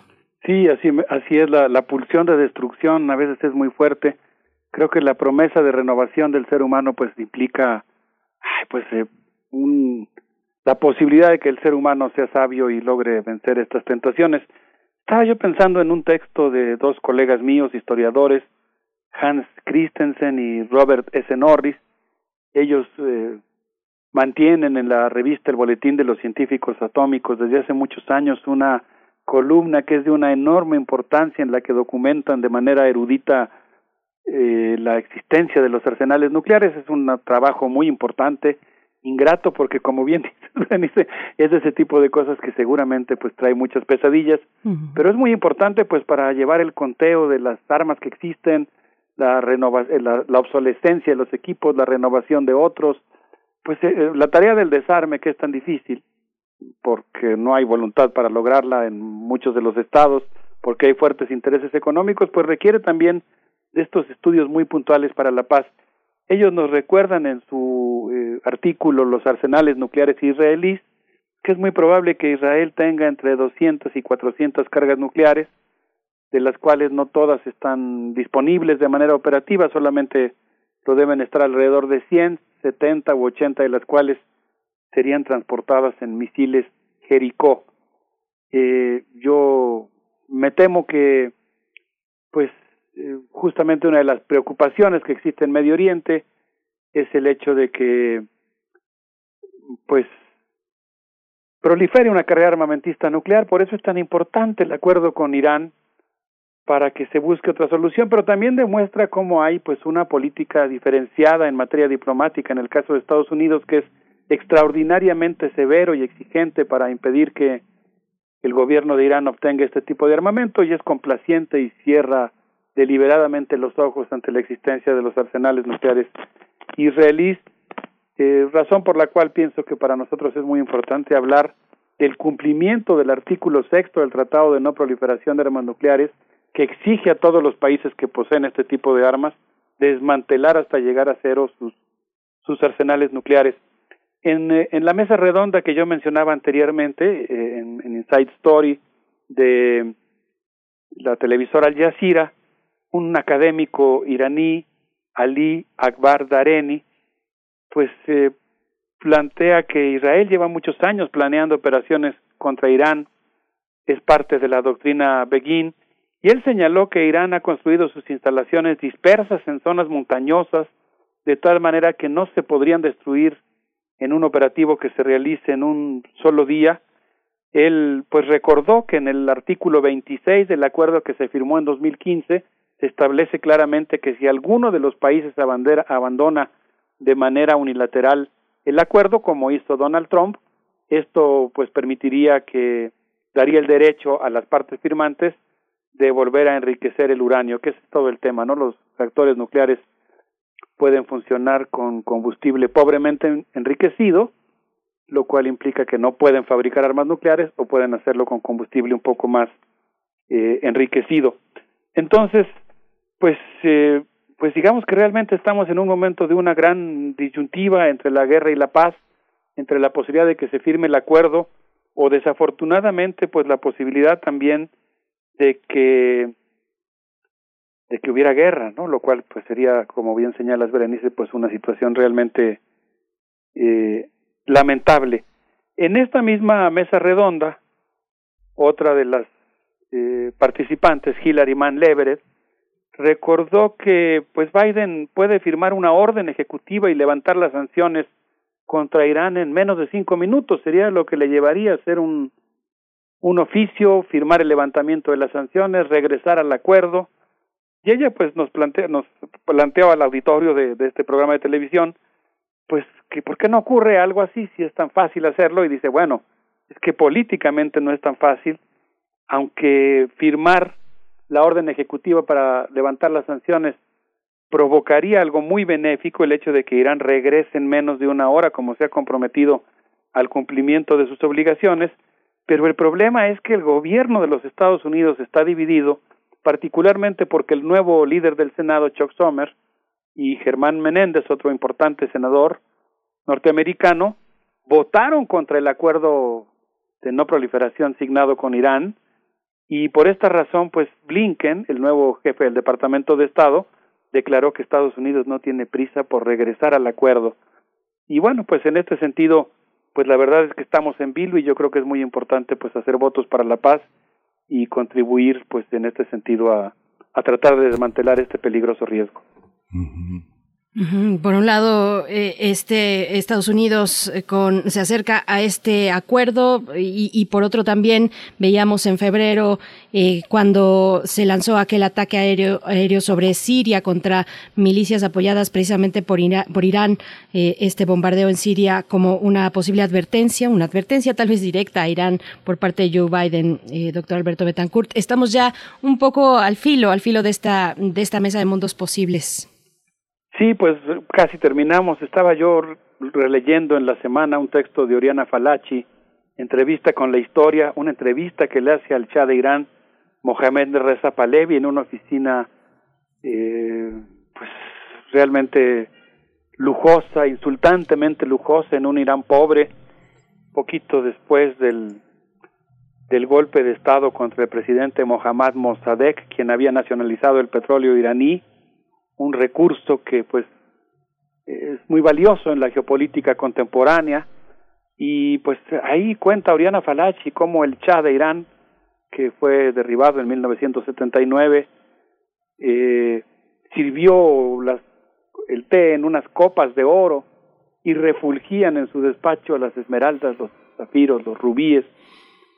Eh, pues yo diría, mm, lamentablemente la reacción contra esa modernización, esa mezcla rara de fundamentalismo y modernización llevó al poder también a un gobierno que no se ha caracterizado pues por sus prácticas eh, democráticas que que pues también yo creo que tiene muchas eh, cuestiones que enmendar en ese sentido.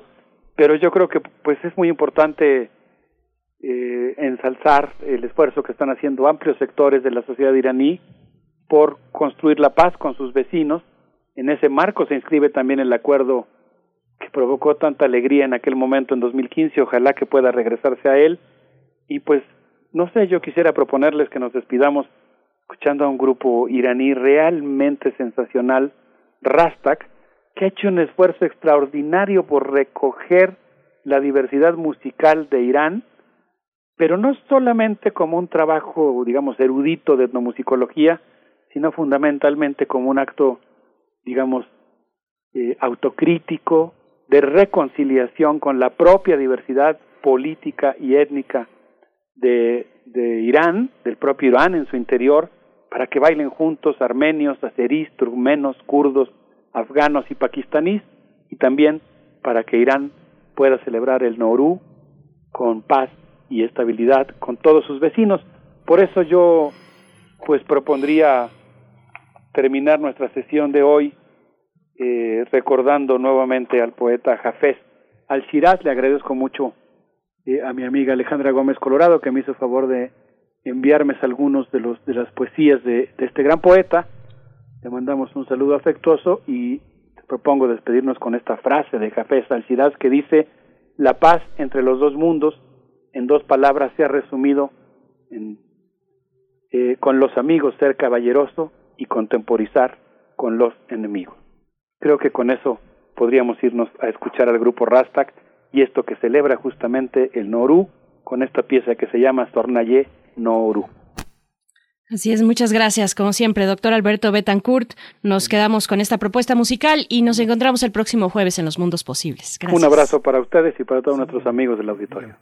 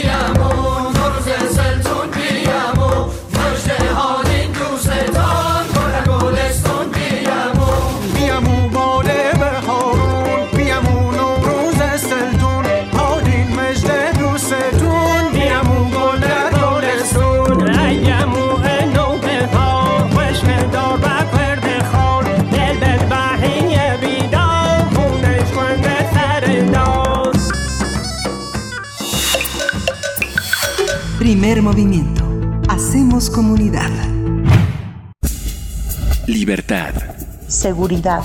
Salud. Identidad. Alimentación. Libre desarrollo de la personalidad. Educación. Pensar nuestros derechos humanos.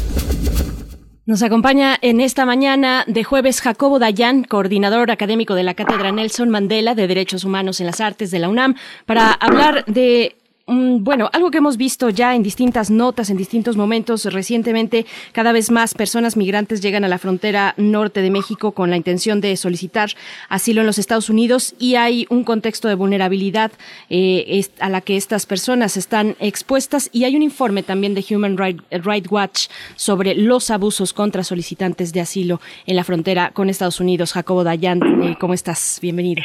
¿Qué tal? Buen día, Berenice, Miguel Ángel, ¿cómo están? Hola, buenos días, Jacobo Dayan. Pues sí, este, estamos eh, ante este informe de Human Rights Watch que pues, vuelve a poner luz sobre un fenómeno que ya tenemos muchos años, años y años y años eh, hablando en este país, que es eh, las agresiones a la población migrante, a la población refugiada y en este caso a los solicitantes de asilo en Estados Unidos que son devueltos a México. En este informe lo que, eh, lo que documenta Human Rights Watch es cómo desde que Estados Unidos decidió cerrar su frontera con Trump allá a principios de 2019, incluso a principios de la administración de Andrés Manuel, que Andrés Manuel Observador hizo una gran, un gran eh, evento, un festejo en Tijuana porque no nos pusieron aranceles y a cambio nos pidieron militarizar o, y criminalizar la migración, es una cosa extraña que le gusta festejar a Andrés Manuel. Eh, desde entonces, lo que tenemos en el país es un retorno de personas que solicitan asilo en los Estados Unidos y son regresadas a México a continuar su proceso desde nuestro territorio. Y a estos flujos se le suman los flujos normales de migración que durante la pandemia eh, han estado bloqueados en la frontera norte porque la frontera con los Estados Unidos se encuentra cerrada, lo que dificulta más la entrada a eh, territorio norteamericano. Entonces, de esta manera lo que tenemos es un doble fenómeno, la migración tradicional que se encuentra hoy contenida y los solicitantes de asilo que son regresados a nuestro país a continuar su proceso acá, lo que suma a decenas o cientos de miles de personas que se encuentran varados en la frontera norte, expuestos a una cantidad de abusos brutales y eso es lo que documenta Human Rights Watch. Y no es nada más abusos por parte de grupos criminales. Lo que se, documenta son amenazas, extorsiones, secuestros, asesinatos por parte de agentes del Estado, instituto, eh, agentes del Instituto Nacional de Migración, policías, Guardia Nacional, lo que ya sabemos, más el crimen organizado. Y los testimonios que levantan en Human Rights Watch hablan de el temor que tienen estas personas de incluso denunciar los crímenes, las amenazas, los delitos, porque incluso eh, los testimonios son brutales, dicen no, no alcanzamos a distinguir quién es la autoridad y quién es el crimen.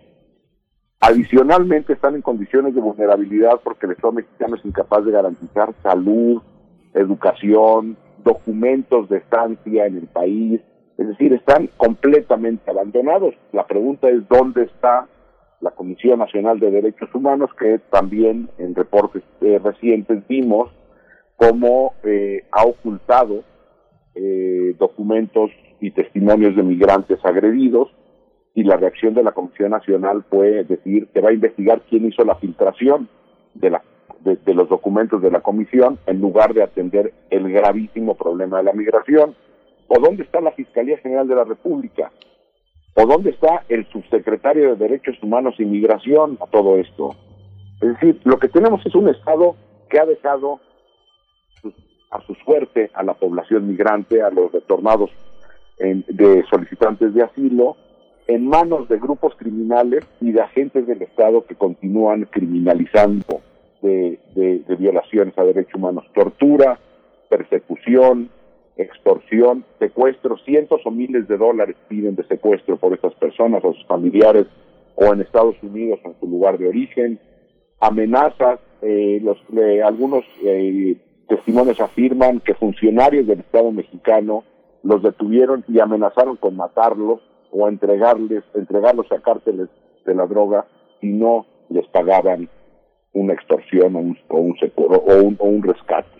De ese tamaño es el problema que tenemos y, y repito, cuando uno oye testimonios, lee testimonios como no entiendo quién es un criminal y quién es la ley, u otro, porque muchas de estas personas son venezolanas que están tratando de ir a Estados Unidos, no sé qué es peor si Venezuela o México.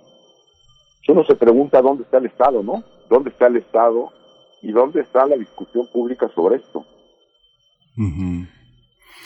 Sí, es tremendo. Justamente estos niveles eh, son, son eh, eh, en esos niveles donde tradicionalmente existía eso que, todo eso que, que, que, tú mencionas, pero está, pero desde los años 60, Jacobo, ¿no? Es algo que, que no, que no ha variado. Uno ve los testimonios de las personas que entraron al país en los años 50 y, y con una serie de vejaciones, la gente de Guatemala, de El Salvador, de Honduras, de Nicaragua, de Panamá, de este, de Belice, es, es algo que, que está, está incluso, este, las fichas eran tan convencionales y tan ordinarias que hay testimonio, está esos testimonios en los archivos, de, en el Archivo General de la Nación, de cómo entraron, cómo son descritos y cómo responden esas personas sobre sus datos personales, ¿no?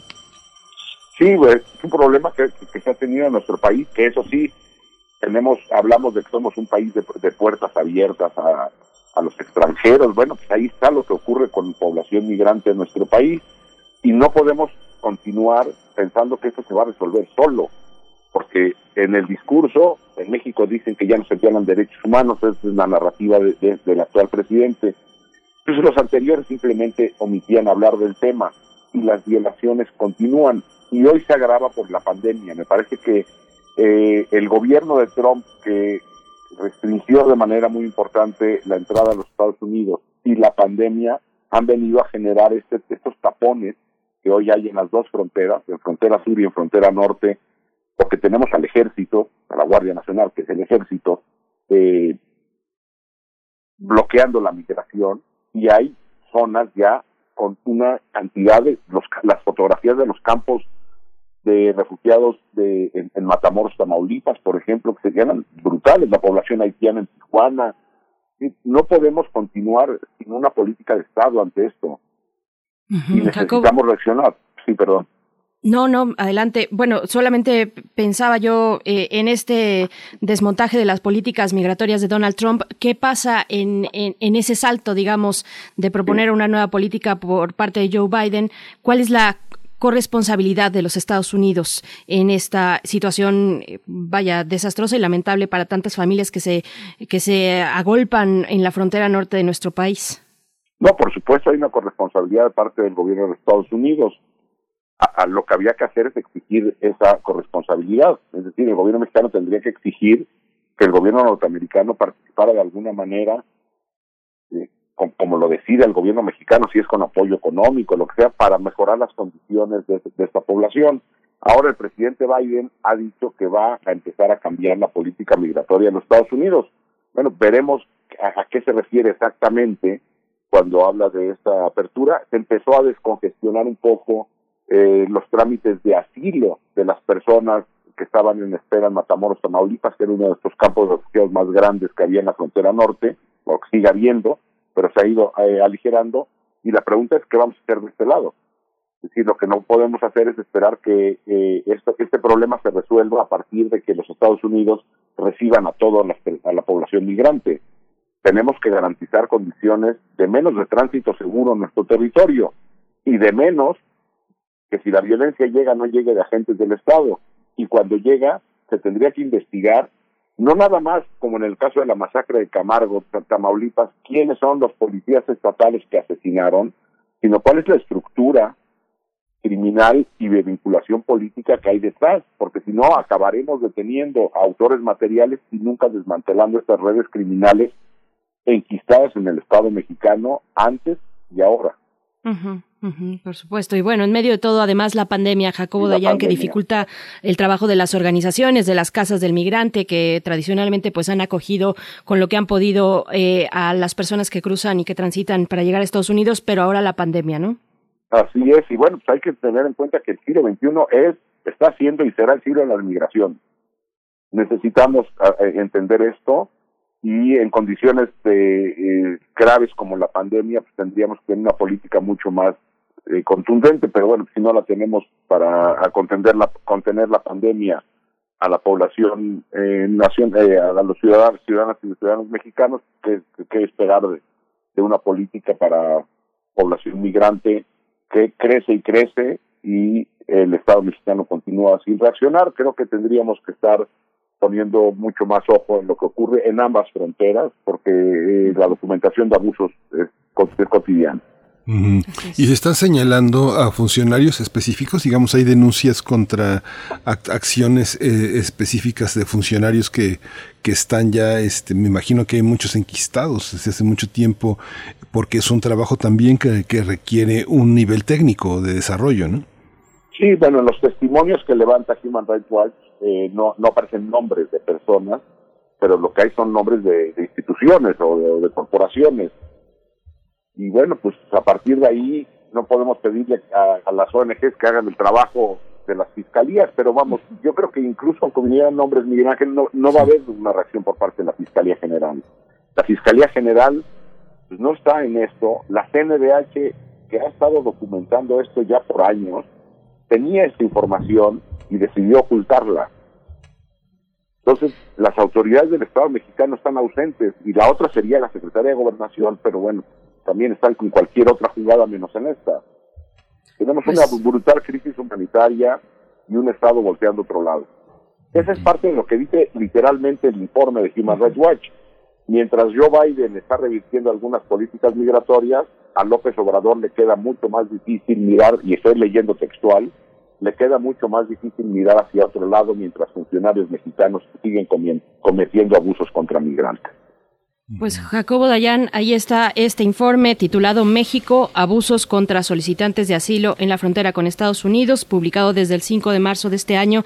Te, agradecemos como siempre tu mirada crítica, Jacobo Dayan, que pongas al centro eh, precisamente siempre a las víctimas de, todos estos desastres, tanto de personas desaparecidas como de eh, la violencia cruenta en nuestro país y en este caso de personas migrantes. Muchas gracias, Jacobo Dayan. No, gracias a ustedes y un abrazo. Gracias, Jacobo. Pues ya nos dieron las casi las 10. ¿Quieres agregar algo, Berenice? Pues la música con la que nos vamos a despedir, que se titula No se diga que somos hispanoamericanos. Que no, no se diga que somos hispanoamericanos a cargo de Nano Stern y Simón González, perdón. Nos despedimos de esta mañana de jueves para encontrarnos mañana a las poquito después de las 7 de la mañana. Un gusto siempre estar contigo, Miguel Ángel, y con todo el equipo. Gracias, Berenice Camacho. Esto fue Primer Movimiento. El mundo desde la universidad.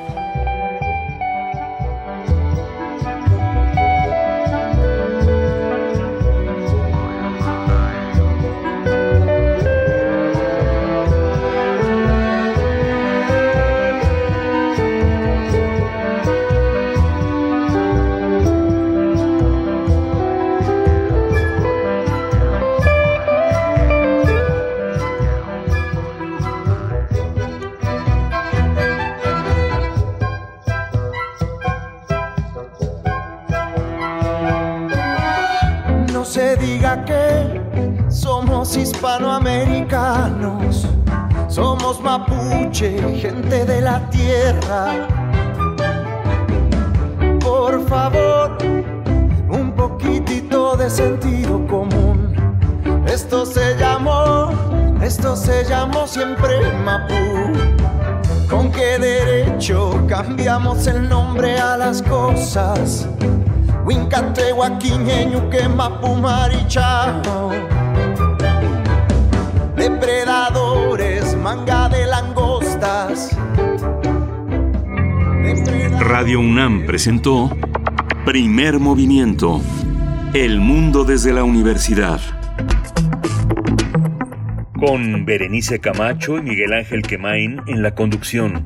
Frida Saldívar y Violeta Berber, producción. Antonio Quijano y Patricia Zavala, noticias. Miriam Trejo y Rodrigo Mota, coordinadores de invitados. Tamara Quirós, redes sociales. Arturo González y Socorro Montes, operación técnica. Locución, Tessa Uribe y Juan Stack.